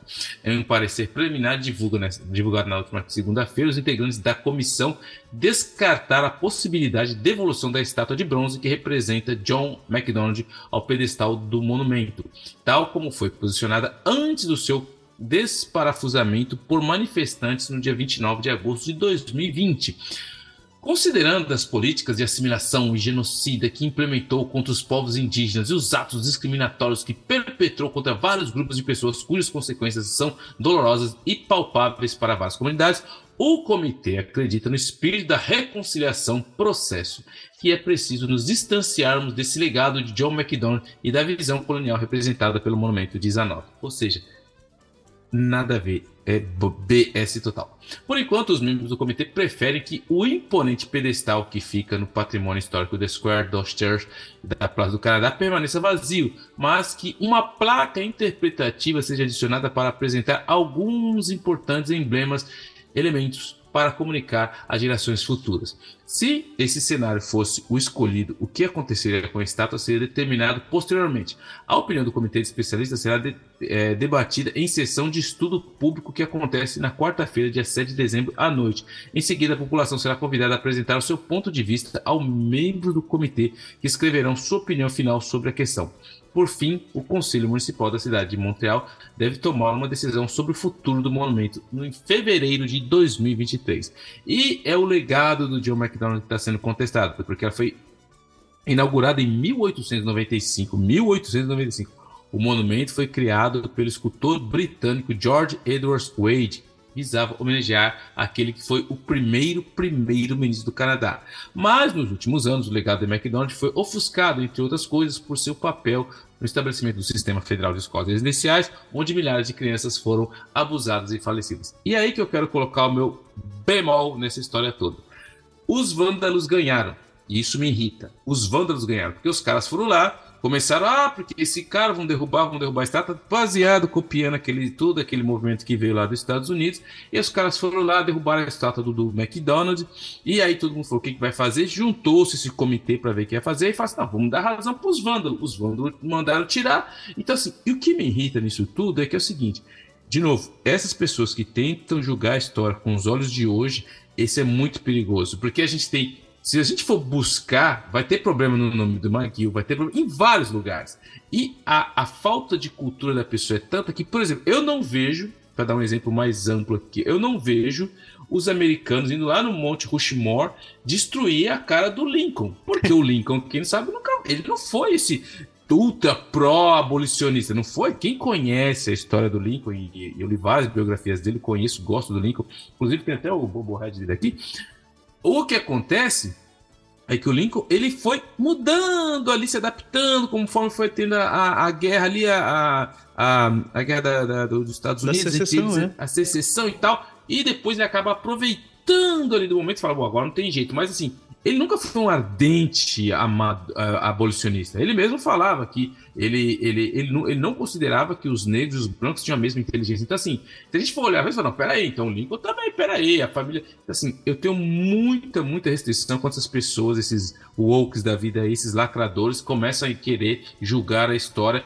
E, de novo, como eu falei no, no James Souvian, você goste ou não, a estátua está lá por um motivo. Ele tem um papel primordial na história do domínio do Canadá, que era que, foi, que se tornou o Canadá, e simplesmente porque as pessoas falam, não, porque ele não é assim que se inaugura isso. Eu acho isso realmente uma vergonha que fizeram. Mas enfim, eu não posso falar nada porque eu. E, e, se vacilar, se der no dia 7 de dezembro, vou ver que dia que é a quarta-feira. Se der, eu vou lá para expor a minha opinião sobre esse assunto, porque eu acho que eles estão dando razões aos vândalos. É, eu, eu concordo com você nesse ponto. Uh, de fato, não é, é, eles estarem. A maneira como foi feito é bem isso. Parece que eles estão dando razão a, a alguém que, que. ao pessoal que destruiu isso daqui. É, eu, eu tenho que dar o braço a torcer, que de fato eu, eu, eu acho que vale a pena uma discussão né, de disso levar, mas, mas tem que ser feito de maneira certa, né? Você Sim. levar isso para um, um, uma discussão aberta, você, você realmente apresentar fatos para poder chegar no momento de dizer não. E, e se a maioria concordar, assim, não, então vamos tirar a, a estátua de John McDonald, mover ela para um museu, por exemplo, deixar em outro Sim. lugar e deixar o troço condicionado. Mas é, fazer isso da maneira como foi feita, simplesmente porque porque o pessoal tava revoltado, daqui a pouco a gente começa a passar pano para qualquer coisa, né? Qualquer... É, não, isso porque... é a solução para qualquer coisa. É, isso é a solução para tudo. Acabou, acabou, acabou. Não, agora tirou a estátua do cara, beleza, agora tudo, todo mundo vamos esquecer. É a mesma coisa de novo, que nem quando o cara fala, ai, porque ele pode falar nigger, porque isso. Cara, é muito snowflake, cara. É muito snowflake. O cara nem viveu, nem sabe como foi, porque o cara falou nigger tocou na minha. Cara, na boa. Você tem que conversar de maneira adulta. Você chega lá, o cara fez, então beleza, vamos colocar. Deixa a estátua do cara lá, mas coloca a estátua na frente de um, de um líder indígena lá, e uma perto da outra, uma, põe uma placa explicando: ó, esse cara é fez isso, isso, isso, uhum. mas porém teve esse líder indígena que foi bom, que fez isso, isso, isso. Então, e chega lá, senta, explica. Mas arrancar a estátua do cara para agradar um grupo de extremistas que quer reescrever a história, falando, não, porque tirar a estátua desses colonizadores é uma maneira de escrever história. Não é, velho. Na boa, não é. Você pode achar que é dentro da sua bolha, mas não é. Você só está querendo apagar uma coisa que você não vai apagar. Entendeu? Você, ao contrário, você só está levantando a, a, a bola para esses caras que vão ficar mais revoltados com o que está sendo feito por causa desses extremistas e você vai provocar outros extremistas e todo mundo já sabe como vai acabar isso. Mas enfim. Bom ponto. É. Com, com, concordo. Voto com o relator nesse ponto, novamente. Então, vai, Quebec é Quebec. Né? Seguimos em frente no Quebec? Então, seguindo em frente no Quebec, de novo, noticiazinha Bravo campeão para Madame, que eu vou falar nesse negócio aqui, porque no dia 22 saiu uma notícia aqui que cuidado vocês com iPhones falsos vendidos na internet. Você quer obter um iPhone mais recente com desconto? Sites de anúncios classificados oferecem telefones, entre parênteses, novos, ainda lacrados nas caixas em suas embalagens, original com várias centenas de dólares de desconto. Por mais atraentes que possam parecer, você provavelmente está lidando com uma farsa. Claire Lavoie de Gatineau adora os produtos da Apple, o tablet, o relógio e, claro, o telefone. Ela fala: Eu tenho um iPhone 10 que comprei quando saiu na loja, quis trocá-lo porque estava com problemas de som conta a enfermeira aposentada. Em vez de ir à loja, Madame Lavoie, a senhora Lavoie, navega no Marketplace. Você aí, brasileirão, malandrão, procura aquela coisinha mais baratinha, vai no Marketplace. O site de classificados do Facebook. Lá ela encontra um Apple 13 Eu, como não sou fã de Apple, então vocês devem saber o que isso é, mas eu não sou fã de Apple, eu sou totalmente Android. Mas enfim, ela achou um Apple 13 Pro Max, o melhor modelo da época. O vendedor, um tal de George, estava pedindo 1.100 dólares. Nas lojas, o mesmo telefone custa 1.549, mais os impostos. A senhora Lavoie poderia economizar aí 700 piletas, 700 doletas. A senhora Lavoie aceita a oferta, marca um encontro com o vendedor. Ele entra no meu carro, ela diz, me mostra uma bolsa com a Apple e depois me pergunta se eu tenho dinheiro. A caixa do iPhone está lacrada, tudo parecia bem, conta ela, lembrando da cena. Eventualmente, eles concordaram em fechar o negócio por mil doletas. Então, ou seja, em vez de 1.100, ainda ficou por mil. Satisfeita, a senhora Lavoie vai até a Videotron. Para quem não sabe, a Videotron aqui no Quebec é uma fornecedora de telefones que você pode comprar a linha, enfim para avaliar o seu telefone. Aí abraço. Depois de três ou quatro minutos, o jovem me diz que, o, que é idêntico ao iPhone, mas não é Apple. É um telefone fraudulento. A senhora avó caiu na armadilha. Seu novo iPhone parece real, mas é um iPhone, é, mas não é um iPhone e certamente não vale mil doletas, porque a maquiagem é quase perfeita. Para descobrir o que a Madame Lavoie realmente comprou, é, a, a, reportagem acabou conversando com Tarek Safá, que é proprietário de uma loja de telefones naval, e ele é especializado em reparar esse tipo de produto. Ele imediatamente identifica diferenças que poderiam facilmente passar despercebidas por pessoas menos experientes, como a câmera frontal é bem menos discreta do, no falso, a borda ao redor da tela é muito grossa. O flash está com a cor errada, o flash era a cor rosa, geralmente ele é branco. O painel traseiro não está perfeitamente encaixado e ela comprou o modelo preto, só que esse modelo não tem preto, deveria ser grafite, nem preto tem, mas na caixinha ela estava escrito como preto. Mas isso acaba sendo um golpe lucrativo porque o pequeno consolo da senhora Lavoie que ela não é a única a ter tido isso. Só em Montreal, o serviço de polícia da vila de Montreal registra 175 reclamações por ano relacionadas a iPhones falsos. O fenômeno preocupou o comandante Steven Belzi, da, da Seção de Crimes Econômicos da Polícia, e ele nos explica que os primeiros casos relatados do iPhone falsos datam de 2017. Os importadores compram os telefones por entre 100 e 50 dólares, ou até menos, dependendo da quantidade encomendada. Eles são revendidos por mais de mil dólares em sites como o Kijiji ou Marketplace, e os lucros são consideráveis e facilmente reprodutíveis. Em, em, na pesquisa que eles fizeram, eles perceberam que a maioria dos fraudadores são jovens, pode variar entre 14 e 20 anos, e, e eles optam pelo caminho mais fácil, observam o, o, comandante. E ele deixa algumas dicas. Não confie no número de série ou no número de identificação do aparelho, mesmo que sejam válidos. Os fraudadores podem usar os de outros dispositivos do mesmo modelo. Peça também ao vendedor fotos e comprovantes da compra e exames para detectar erros ou inconsistências na nota fiscal. Ofereça-se para encontrar o vendedor em uma operadora de telefonia. Os fraudadores geralmente vão desistir quando você faz isso. E não traga dinheiro é, é, cash. Então, assim, o que aconteceu? A tiazinha foi ser esperta, quis economizar 800 dólares, por isso que eu falo e repito, eu trabalho na área de fraude há mais de 20 anos. Quando eu vejo esses casos, eu tenho muito cuidado quando as pessoas falam assim: ah, eu fui vítima de fraude. Não, você não foi vítima. Se tivesse dado certo, ele ia estar falando: comprei um iPhone e tal, paguei 800 dólares a menos, quando os caras estão pagando na loja, é muito caro. Só que como não deu certo, ah, eu fui vítima. De novo, a ganância. Cara, desde que o mundo é mundo, existe fraude. Entendeu? E pode mudar a tecnologia, pode mudar o sistema, pode mudar o vocabulário, mas sempre a fraude vai ser baseada em uma coisa bem simples que está em todo mundo: é a ganância. Se o olho piscou, falou, nossa, achei aqui, vai lá e a casa vai cair do jeito que caiu. Então, assim, ela é uma vítima? Então, eu não tô aqui para julgar ninguém, mas, mas ela quis pagar, ela quis ter uma, um, uma economia de 800 dólares, acabou tendo prejuízo de mil. Entendeu? Então, fica é. aí. A casa caiu, polícia civil. Cara, eu, eu acho que. Bom, se bem que ela. Você tinha que ficar de cara já no momento que você visse um negócio desse. Se você tivesse comprando um negócio usado por esse preço, é, é até justificável, né? Uma, ter uma diferença de, de, de, de preço. Mas, como ela disse, lacrado na caixa por esse preço, minha querida, na melhor das hipóteses, ia ser roubado, né? Então. Aí. E, o, e, o, e, teve uma. Passou até uma emissão aqui, a fatura falando sobre isso. O cara, um dos regionais, consegue achar um dos iPhone, ele vai encontrar. Aí a menina chega lá para vender para ele e fala: Ah, então, eu vim comprar, tal, legal. Ah, de quem, mas por que você tá vendendo? Não, porque meu tio me deu, meu outro tio também me deu. Aí falou, deixa eu ver aí. Nossa, mas tá estranho. Não, é original, porque meu tio ia me dar alguma coisa. Você vê que a menina tá, tipo, louca pra. Não, me dá o dinheiro, cadê o dinheiro? Tipo assim, cara, é aquilo. Às vezes, cara, é melhor você chegar lá com a garantia que se der algum problema, você vai lá e tem onde recorrer, do que passar por isso. Que aí é por conta e risco. Já dizia minha mãe, quem não escuta conselho, escuta coitado. E isso aí, coitada dela. Muito bom, muito bom. No meu caso é a empresa que paga, então eu não me estresso com essas coisas. tá louco?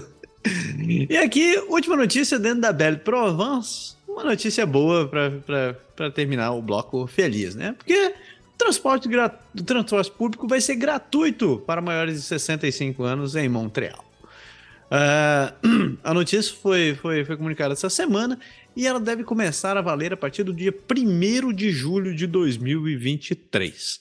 A tarifa gratuita se aplica a ônibus, metrôs, trens suburbanos e os próximos trilhos da REM, localizado na zona A do sistema Autorité Régionale de Transport Métropolitain. Em outras palavras, se você é um veterano, uma pessoa já provavelmente com alguma sorte aposentada, né, viajando dentro do, da muvuca de Montreal, você pode viajar livre a partir do próximo verão.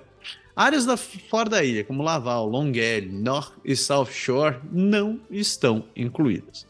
A iniciativa vai custar a Montreal 40 milhões de dólares por ano. Uma promessa de campanha da prefeita Valérie Plante, e espera que ela espera-se que ela faça um anúncio oficial na próxima semana, quando ela anunciar o orçamento de 2023 da cidade, que já vai contar 40 milhões a menos. Ela disse num tweet que a medida se destina a ajudar os idosos a combater o isolamento e a inflação. Eu, eu, eu dou palmas um, para o prefeito de Montreal, parabéns. Eu acho que tá certo. O idoso tem que, tem que poder não precisar. Primeiro, incentivando o transporte público. Já ganhou meus pontos. Segundo, é, fazendo idoso não pagar por isso. Ganhou novamente meus pontos. Eu não vou ganhar mais pontos, não vou dar mais pontos para elas, porque eu não estou pagando imposto em Montreal, então eu sei que esses 40 milhões vão sair do. Ah, ah, você, falou, você falou a palavra mágica: imposto. É. Você sabe quando, quando, qual, qual, qual o feedback desse lançamento, meu querido Pé? Então, cara, o, o, a parada é essa. Todo mundo falou, claro, claro, de novo, eu sempre fui da opinião que você não pode culpar um político de cumprir promessas. Ela prometeu, beleza, cara. Ela fez, você ponto. Agora, minha pergunta é da onde vai sair esse dinheiro? Porque ela tinha prometido também, ah, não vão aumentar as taxas, só que aí ela já mandou uns comunicados, não, é, a, a, avaliação das casas não vai aumentar muito, vai aumentar entre três. Não tem, cara, não existe dinheiro de graça. O, o, governo ele não gera dinheiro, o governo não produz dinheiro. Quem produz dinheiro é o cidadão.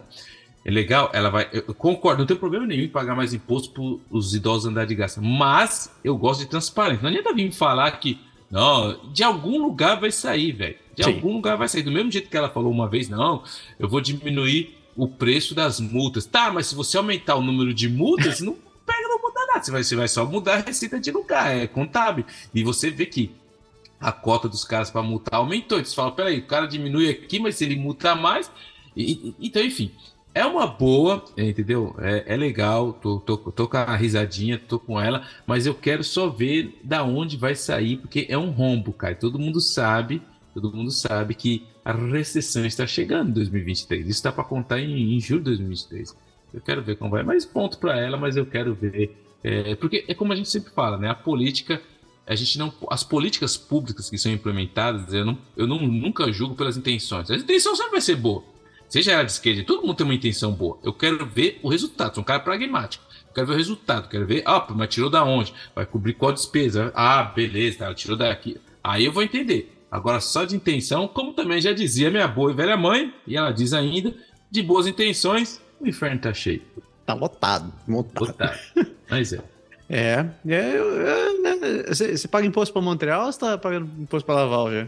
Não, não Longuei. Longuei? Longuei. Isso aí. Então, bom, pelo menos você não deu transporte de graça então, as pessoas. É, não vou ter. Eu tenho que Por isso que eu fico em casa. Mando de ônibus. É minha revolta. O dia É, mas eu tô curioso para ver como é que vai ser essa, essa ceia de contas agora. Tô ah. curioso. Novamente, eu estou, já, tô, tô a favor, gostei da medida e tal, mas Sim. isso vai sair do bolso de alguém, né? Vai, vai. E assim a gente fecha nosso bloco sobre Ontário e Quebec e seguimos para o último bloco da nossa volta pelo país.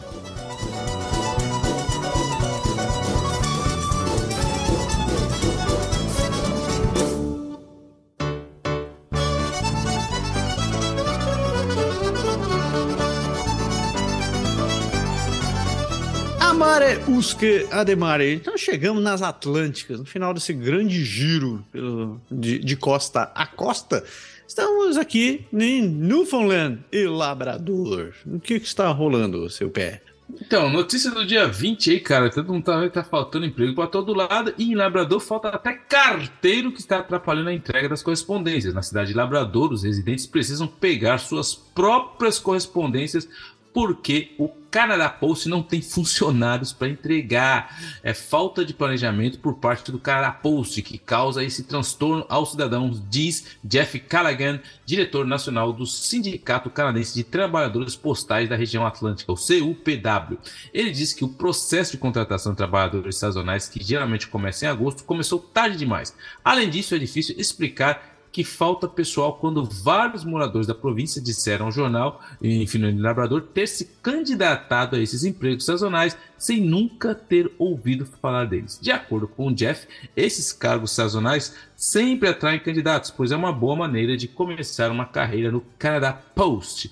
Em uma declaração por escrito, o Canadá Post disse que finalmente contratou novos funcionários temporários, bem como um carteiro que será um funcionário permanente Abre aspas, ficamos felizes em ouvir isso, diz Jeff, do sindicato. E ele continua: deveria ter acontecido muito antes. Os moradores da cidade de Labrador não teriam sido privados de entrega de correspondências em suas portas é indesculpável. O Canadá Post diz que agora, graças a essas, renovações, essas novas contratações, a entrega de correspondência será cerca de quatro dias por semana na cidade de Labrador. A empresa estatal diz que problemas trabalhistas recentes não interromperam a entrega das encomendas. Cara, quando. É de novo.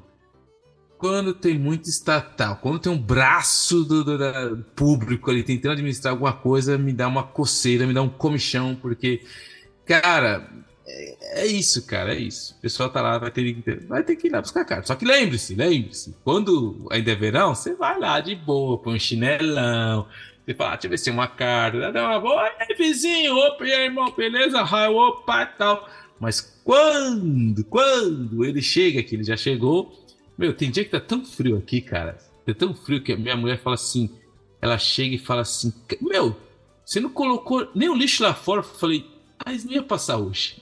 Aí ficou pra minha cara. Tem dia que eu não quero nem pôr o nariz lá fora, entendeu?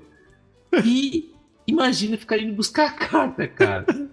Cara, é igual, igual um, um, um, um seguidor da gente lá no Twitter o, alguém tava falando, comentando, pô, jogo do Brasil, ninguém tá na rua gritando, torcendo, nem uma bandeira do lado de fora. Eu falei, cara, tá muito frio. Até acho que se eu colocasse isso, e tá ventando pra diabo. Se eu colocar uma acho bandeira a, aqui. Acho que foi a Catherine que fez um away lá. É, foi a Catherine, cara. Eu falei, pô, se colocar a bandeira vai sair voando. Aí foi um cara lá foi o, o Russian Federation. Ah. Ele falou e disse: que nada, tem que ir para fora mesmo e fazer churrasco. Eu falei, velho, não tá frio. É, os caras não, tá, cara não tá manjando, os caras não tá manjando. Galera, não, não tem dó, não tem dó. E para fechar o nosso girão, a gente para ali, Príncipe Edward Island, o, como é que é? O Espírito Santo Espírito canadense. Santo.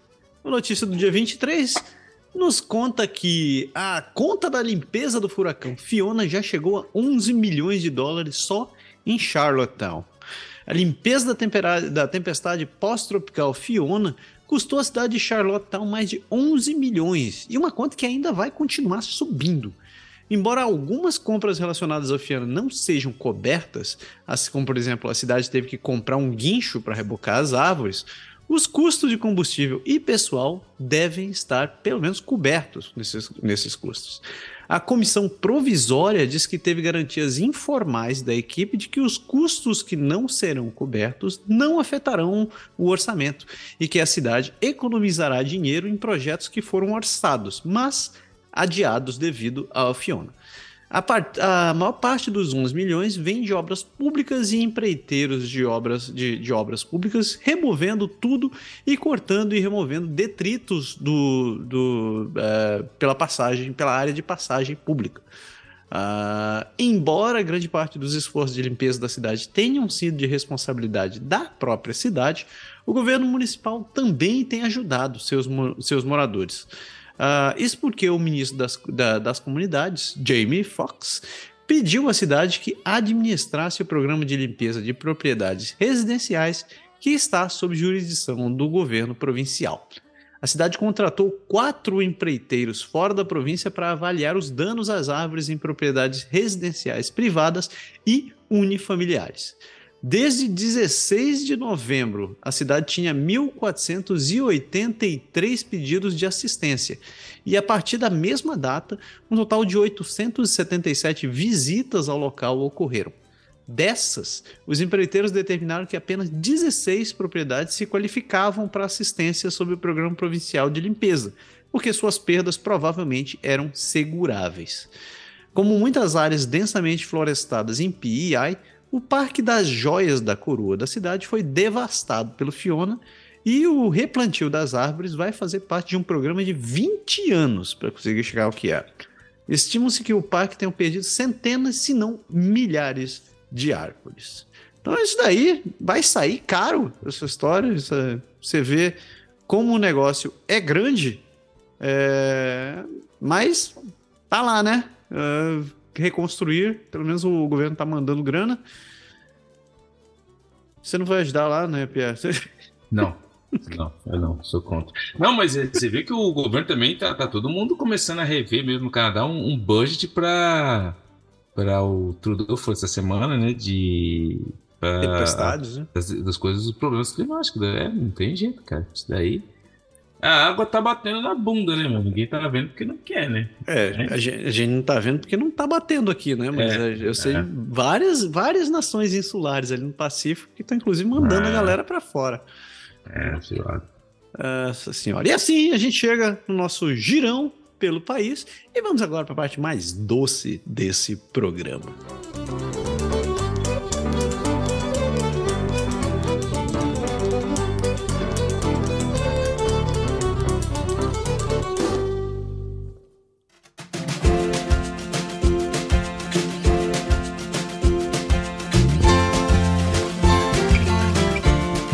Shack. Cabana Sucre. Então, chegamos na parte doce desse programa, onde a gente interage com todos vocês que ficam nos ouvindo. Então, começando pelas sugestões da semana, qual a sua, meu querido Pierre? Cara, eu vou na dica do nosso grande amigo, nosso ouvinte aí, o Fábio Bordini, que falou assim: putz, fala pro Pé assistir isso aqui que ele vai gostar. Cara, eu adorei o documentário sobre FIFA Uncovered, que está na Netflix, que fala das lutas pelo poder, a política global e a exploração da FIFA, que é, foi revelada ali a história conturbada de muita lavagem de dinheiro, muita facada nas costas e como foi feita a venda da Copa do Mundo da Rússia e do Catar. Um documentário muito interessante, já tinha lido um livro sobre isso, já tinha visto outros documentários, mas esse documentário, quando eu vi, eu falei assim, nossa, mano, quatro capítulos, porque outra vez eu falei assim, meu, dava pra colocar o último que eu tinha visto, em uma hora o cara tentou explicar tudo ali, João Avelange, é. o, o, o, Jack Welch, o JB, todos os casos ali, o, o, o, Steph, o Seb Blatter, tudo tinha explicado, mas quando eu vi quatro capítulos de uma hora cada um, eu falei, nossa, mas o que, que o cara colocou? Mas assim, muito bem feito, muito bem explicado, muito bem detalhado, documentado. Esse cara, Excelente documentário, valeu Fábio Bordini. Eu realmente concordo, é um super documentário. É lógico que o final eu não vou falar para não dar um spoiler, mas é muito. Se você quer entender realmente, é, a gente que nasceu com futebol, aquele, aquela coisa mágica, aquele sonho. Eu lembro, eu, moleque, quando o Brasil ganhou o Tetra, todo mundo, nossa, aquilo é. Você fala, caramba, meu, como, como, como é fácil manipular o ser humano. Mas fica a dica aí, ó FIFA Uncovered no Netflix, quatro capítulos que eu, eu assisti assim, cara. Meu, e o próximo, porque é muito bem, muito bem feito. Gostei porque é com o som, o, o próprio Seth Blatter tá falando. Oh. Você tem não tem atores, é aquele tipo de documentário feito com as próprias pessoas, assim, muito bom, recomendo, valeu Fábio, realmente é o tipo de documentário que eu gosto. Pô, que massa. Pô, preciso ver esse negócio agora. Muito bom, muito bom. Então, minha dica, e eu vou começar já dizendo, isso aqui não é um jabá, na verdade, é, é, é se alguma coisa é, é um, é, é, um, é um conselho, porque novembro é o mês do testamento. Bizarro, né? Mas é. E tem alguns dados interessantes sobre isso. Por exemplo, 89% das pessoas com menos de 35 anos hoje no Canadá têm um testamento. 89% das pessoas. E muitas dessas pessoas são pais, mães, têm seus rebentos, né? E um testamento, é, a gente pode dizer que é um dos maiores presentes, né, entre aspas, que você pode deixar para quem, quem fica vivo quando você se vai. Porque ele pode ajudar a sua família a lidar com todo o embrulho que você ficou, ficou para trás, né? E prevenir um estresse miserável e garantir que os seus desejos possam ser realizados. Em geral, né, em números gerais, 99% das pessoas não tem ideia do que fazer quando alguém morre. Porque ninguém se prepara com isso para a vida, né? Ninguém tem um curso assim, vou, que, que vou estudar hoje, o que fazer quando mamãe morrer. Ter, ter, um testamento facilita muito esse problema porque ele organiza a situação fiscal da pessoa e, e deixa isso facilitado para quem tem que lidar com, com os, pormenor, os pormenores. Os, termina, o, os testamentos deveriam ser feitos ou atualizados sempre que a gente passa por algumas mudanças grandes na sua vida, como por exemplo um casamento, uma separação, um divórcio, nasce um filho, morre alguém e tal. E porque isso daqui implica em organização de ativos e execução de, de, de, de ativos. Uh, o você, em geral, você pode. O, o, recomendado é que se entre em contato com um advogado para poder. Principalmente se a situação for mais complicada. Se você tiver muita grande, mu muito imóveis, muita, é, muito, muitos filhos, muita herança para poder receber. E também se você tiver muitas propriedades no exterior, porque isso vai precisar talvez um pouco de, de, de aconselhamento do advogado. Uma outra sugestão, e aqui é a parte que eu digo que não é um jabá, que eu fiquei sabendo isso essa semana, eu até andei brincando com o site, que é, tem um site chamado willful.co. Will, é de testamento, né? W-I-L-L, full, F-U-L, um L só, não dois. willful.co é uma plataforma online que permite que você possa fazer o seu testamento diretamente por ali. E ele já tem um monte de um wizard ali que ele vai te ajudando no passo a passo para montar. E tem planos ali que custam desde 99 dólares. Você pode fazer o seu testamento chegando a 329 por aí. Então, essa é uma das dicas que eu dou. Então, tente fazer, tente se precaver e, e não deixe não deixe sorte para morte, porque é, é, como eu digo, quando você morre, é, você tá de boa. Quem vai se ferrar é quem fica para trás. E a minha, minha segunda dica é. Cara, vão assistir Wakanda Forever. Eu fui assistir esse negócio semana passada e que filme muito maravilhoso. Né? É, por sinal, meus mega parabéns para Angela Bassett, uh, Angela Bassett, que ela faz a rainha. Cara, a mulher destrói, destrói aquele filme. Preciso ela, ver isso aí, velho. Cara, a mulher é maravilhosa. Filme em geral, excelente contextualização dessa, da, da, da cultura ameríndia. Eu tava com medo, com medo do que, que eles iam fazer com, com os descendentes do Namor lá. Mas eu achei muito bem contextualizado, assim, ficou, ficou crível que é uma, que é uma, que é uma sociedade que, que, que tem raízes uh, uh, mesoamericanas e ficou muito legal a adaptação que eles fizeram com o negócio. Uh, principalmente quando eles colocam como a colonização de fato destruiu o que era para ser a sociedade de hoje. Tanto a colonização mesoamericana quanto a colonização africana. Então, eu, eu digo que essa, essa saga do Pantera Negra, ele, ele é um testamento ou um tapa na cara para a gente ver como a colonização destruiu é, grandes sociedades que, que existiam por aí. Então, minha dica, vá assistir Wakanda Forever. Óbvio que tem suas barrigas, né? O, tem, o, é, o roteiro não é perfeito, mas é, dessa parte aí da contextualização, eu adorei o filme. Adorei mesmo. Sobre o Bravo Champion, meu querido Pé, temos dois candidatos essa semana. É o shopping que resolveu prender o Papai Noel. Tem o. Ah, não, tem três candidatos, esqueci.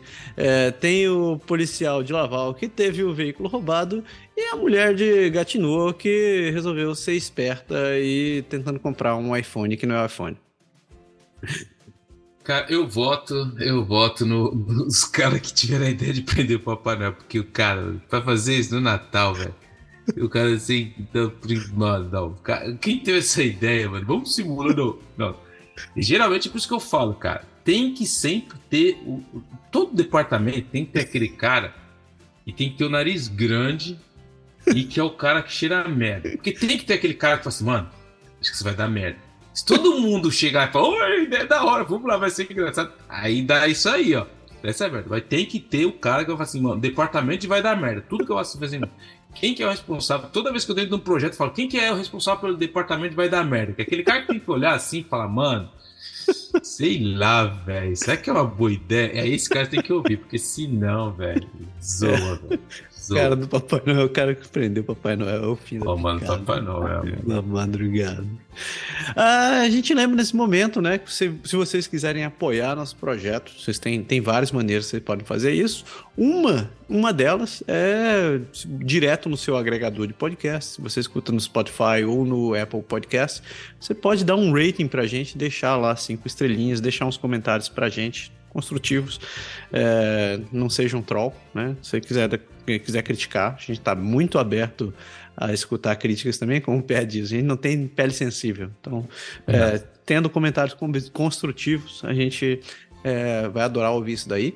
Uma outra maneira que você pode nos ajudar é através de nossas plataformas de financiamento coletivo. A gente tem um Patreon, tem um Apoia-se e a Orelo todos eles com o nome de Canadá Agora. Você vai no patreon.com barra Canadá Agora, apoia-se apoia.se barra Canadá Agora e aurelo.cc barra Canadá Agora. A gente está tudo ali.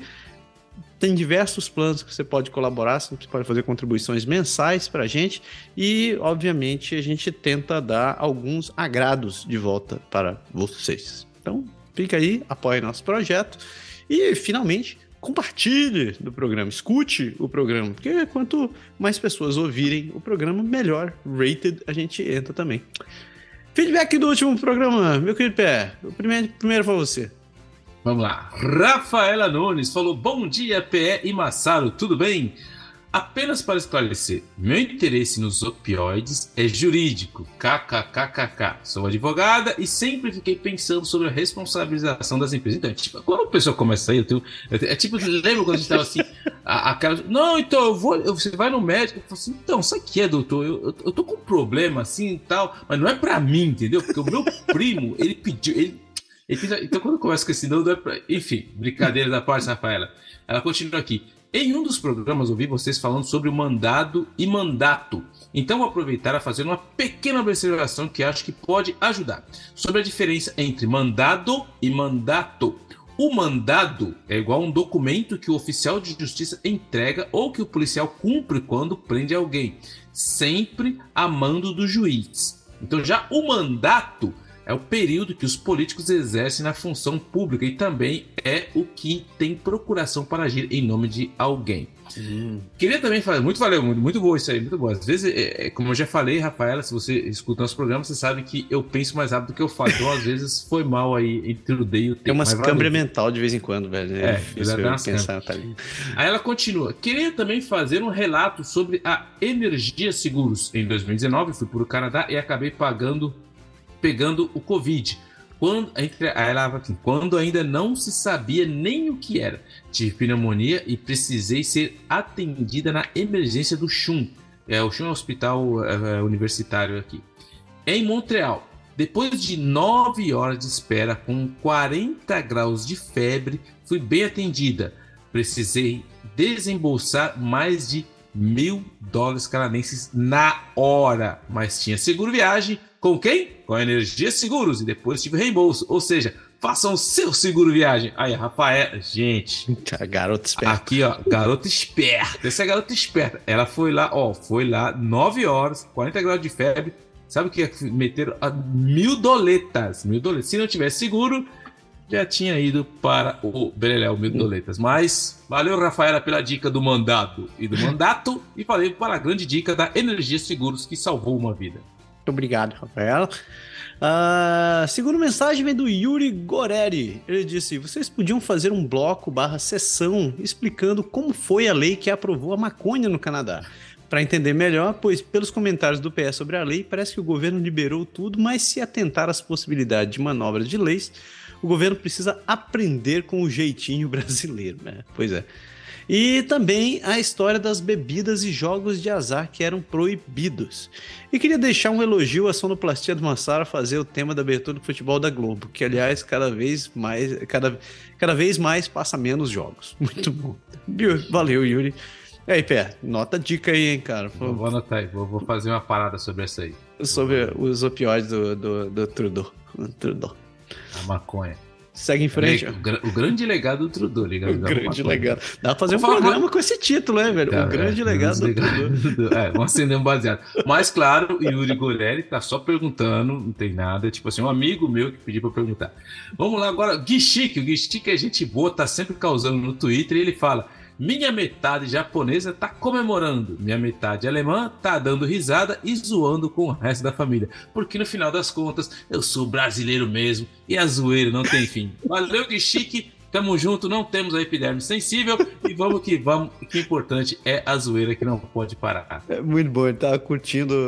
Eu acho que foi da, da, da vitória do Japão sobre a Alemanha essa semana. Alemanha. Isso é maravilhoso. E o último comentário foi da nossa querida Eliane Oba. Ela disse: Massaro, acabei de ouvir o episódio da semana. Descobri o porquê da afinidade com esse programa. Sou corintiana desde nascimento. E olha que japonês de São Paulo, sua maioria para, para palmeirense. É isso aí, Timão. Uh.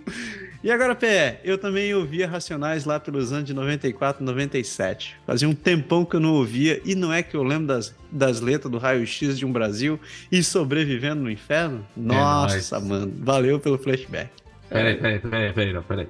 Aí eu tenho que fazer uma pausa, mano. Nossa. Eu geralmente falo que eu tenho um certo problema, porque eu sou. Eu sou negão, venho de Itaquera, sou São Paulino, estudei. Agora, a Eliane, de origem japonesa, não é palmeirense. Agora me identifiquei com ela. Ó, de origem japonesa, não, não é palmeirense e curtia racionais, mano. E meteu até um nossa, mano! Aí, Elaine, tamo junto. A Elaine, gente boa. Aí, ó.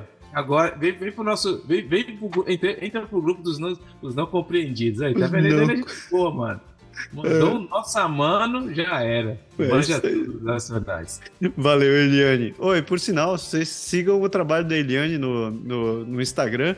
Procurem por Eliane Oba. Ela é uma artesã muito boa. Eu, eu vi fazendo jabá das, das, peças dela, porque eu compro as peças de cerâmica dela. Ela, cara, muito bom os produtos dela.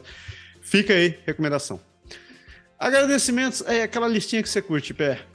Ok, vamos lá. Luquinhas 13, Julia Uau, Pablo Magalhães, Nilan Ferreira, Ana Frari, Bruna Ricardo, Caio, Carolina Serão, Cris, Eliana Souza, Flávio Rodrigues, Gleiber Ramos, Gui Chique, que tá sempre causando, Iveson Moura, isso, eu tô esperando. Já mandei para ele que eu tô esperando uma resposta dele. Agora ele que tá devendo falar quando vai ser. Hugo Kukurs, nosso amigo do Shop, Samurais, Shop Samurais of Fukushima da Amazon. João Júnior, a.k.a. Jojotão. Josias Martins, Juju, Loquito de Cuernos. Mano do céu, Loquito de Cuernos, mano. Vamos continuar. Lucas Skywalker, Luiz Guilherme Pontes, Marcos Pereira, Nicolás Papoy, Paulo Canawati, Rodrigo Oscar, Simone de Paula, Spencer Stache, Thiago Vieira, Tuana Mesquita e, como sempre, nós estamos lá. Instagram, Facebook e Twitter no cu, segundo o Massaro, Mastodonte e no contato arroba canadagora.com. Pô, Massaro, você me pega, nós estamos lá onde? No cu. Tá no Pô, cu. Véio. O cu é o, é o concorrente do Twitter aí, pessoal. É, é, o clone do Twitter, então entre, é. venham ver nosso, visitem nosso cu também. Que, Eita, que horrível, não tem como falar isso de outra maneira, mas enfim. Pessoas, muito obrigado pela audiência de vocês, espero que vocês tenham uma excelente semana e semana que vem a gente está aí. Falou? Tamo junto, valeu. Falou, tchau.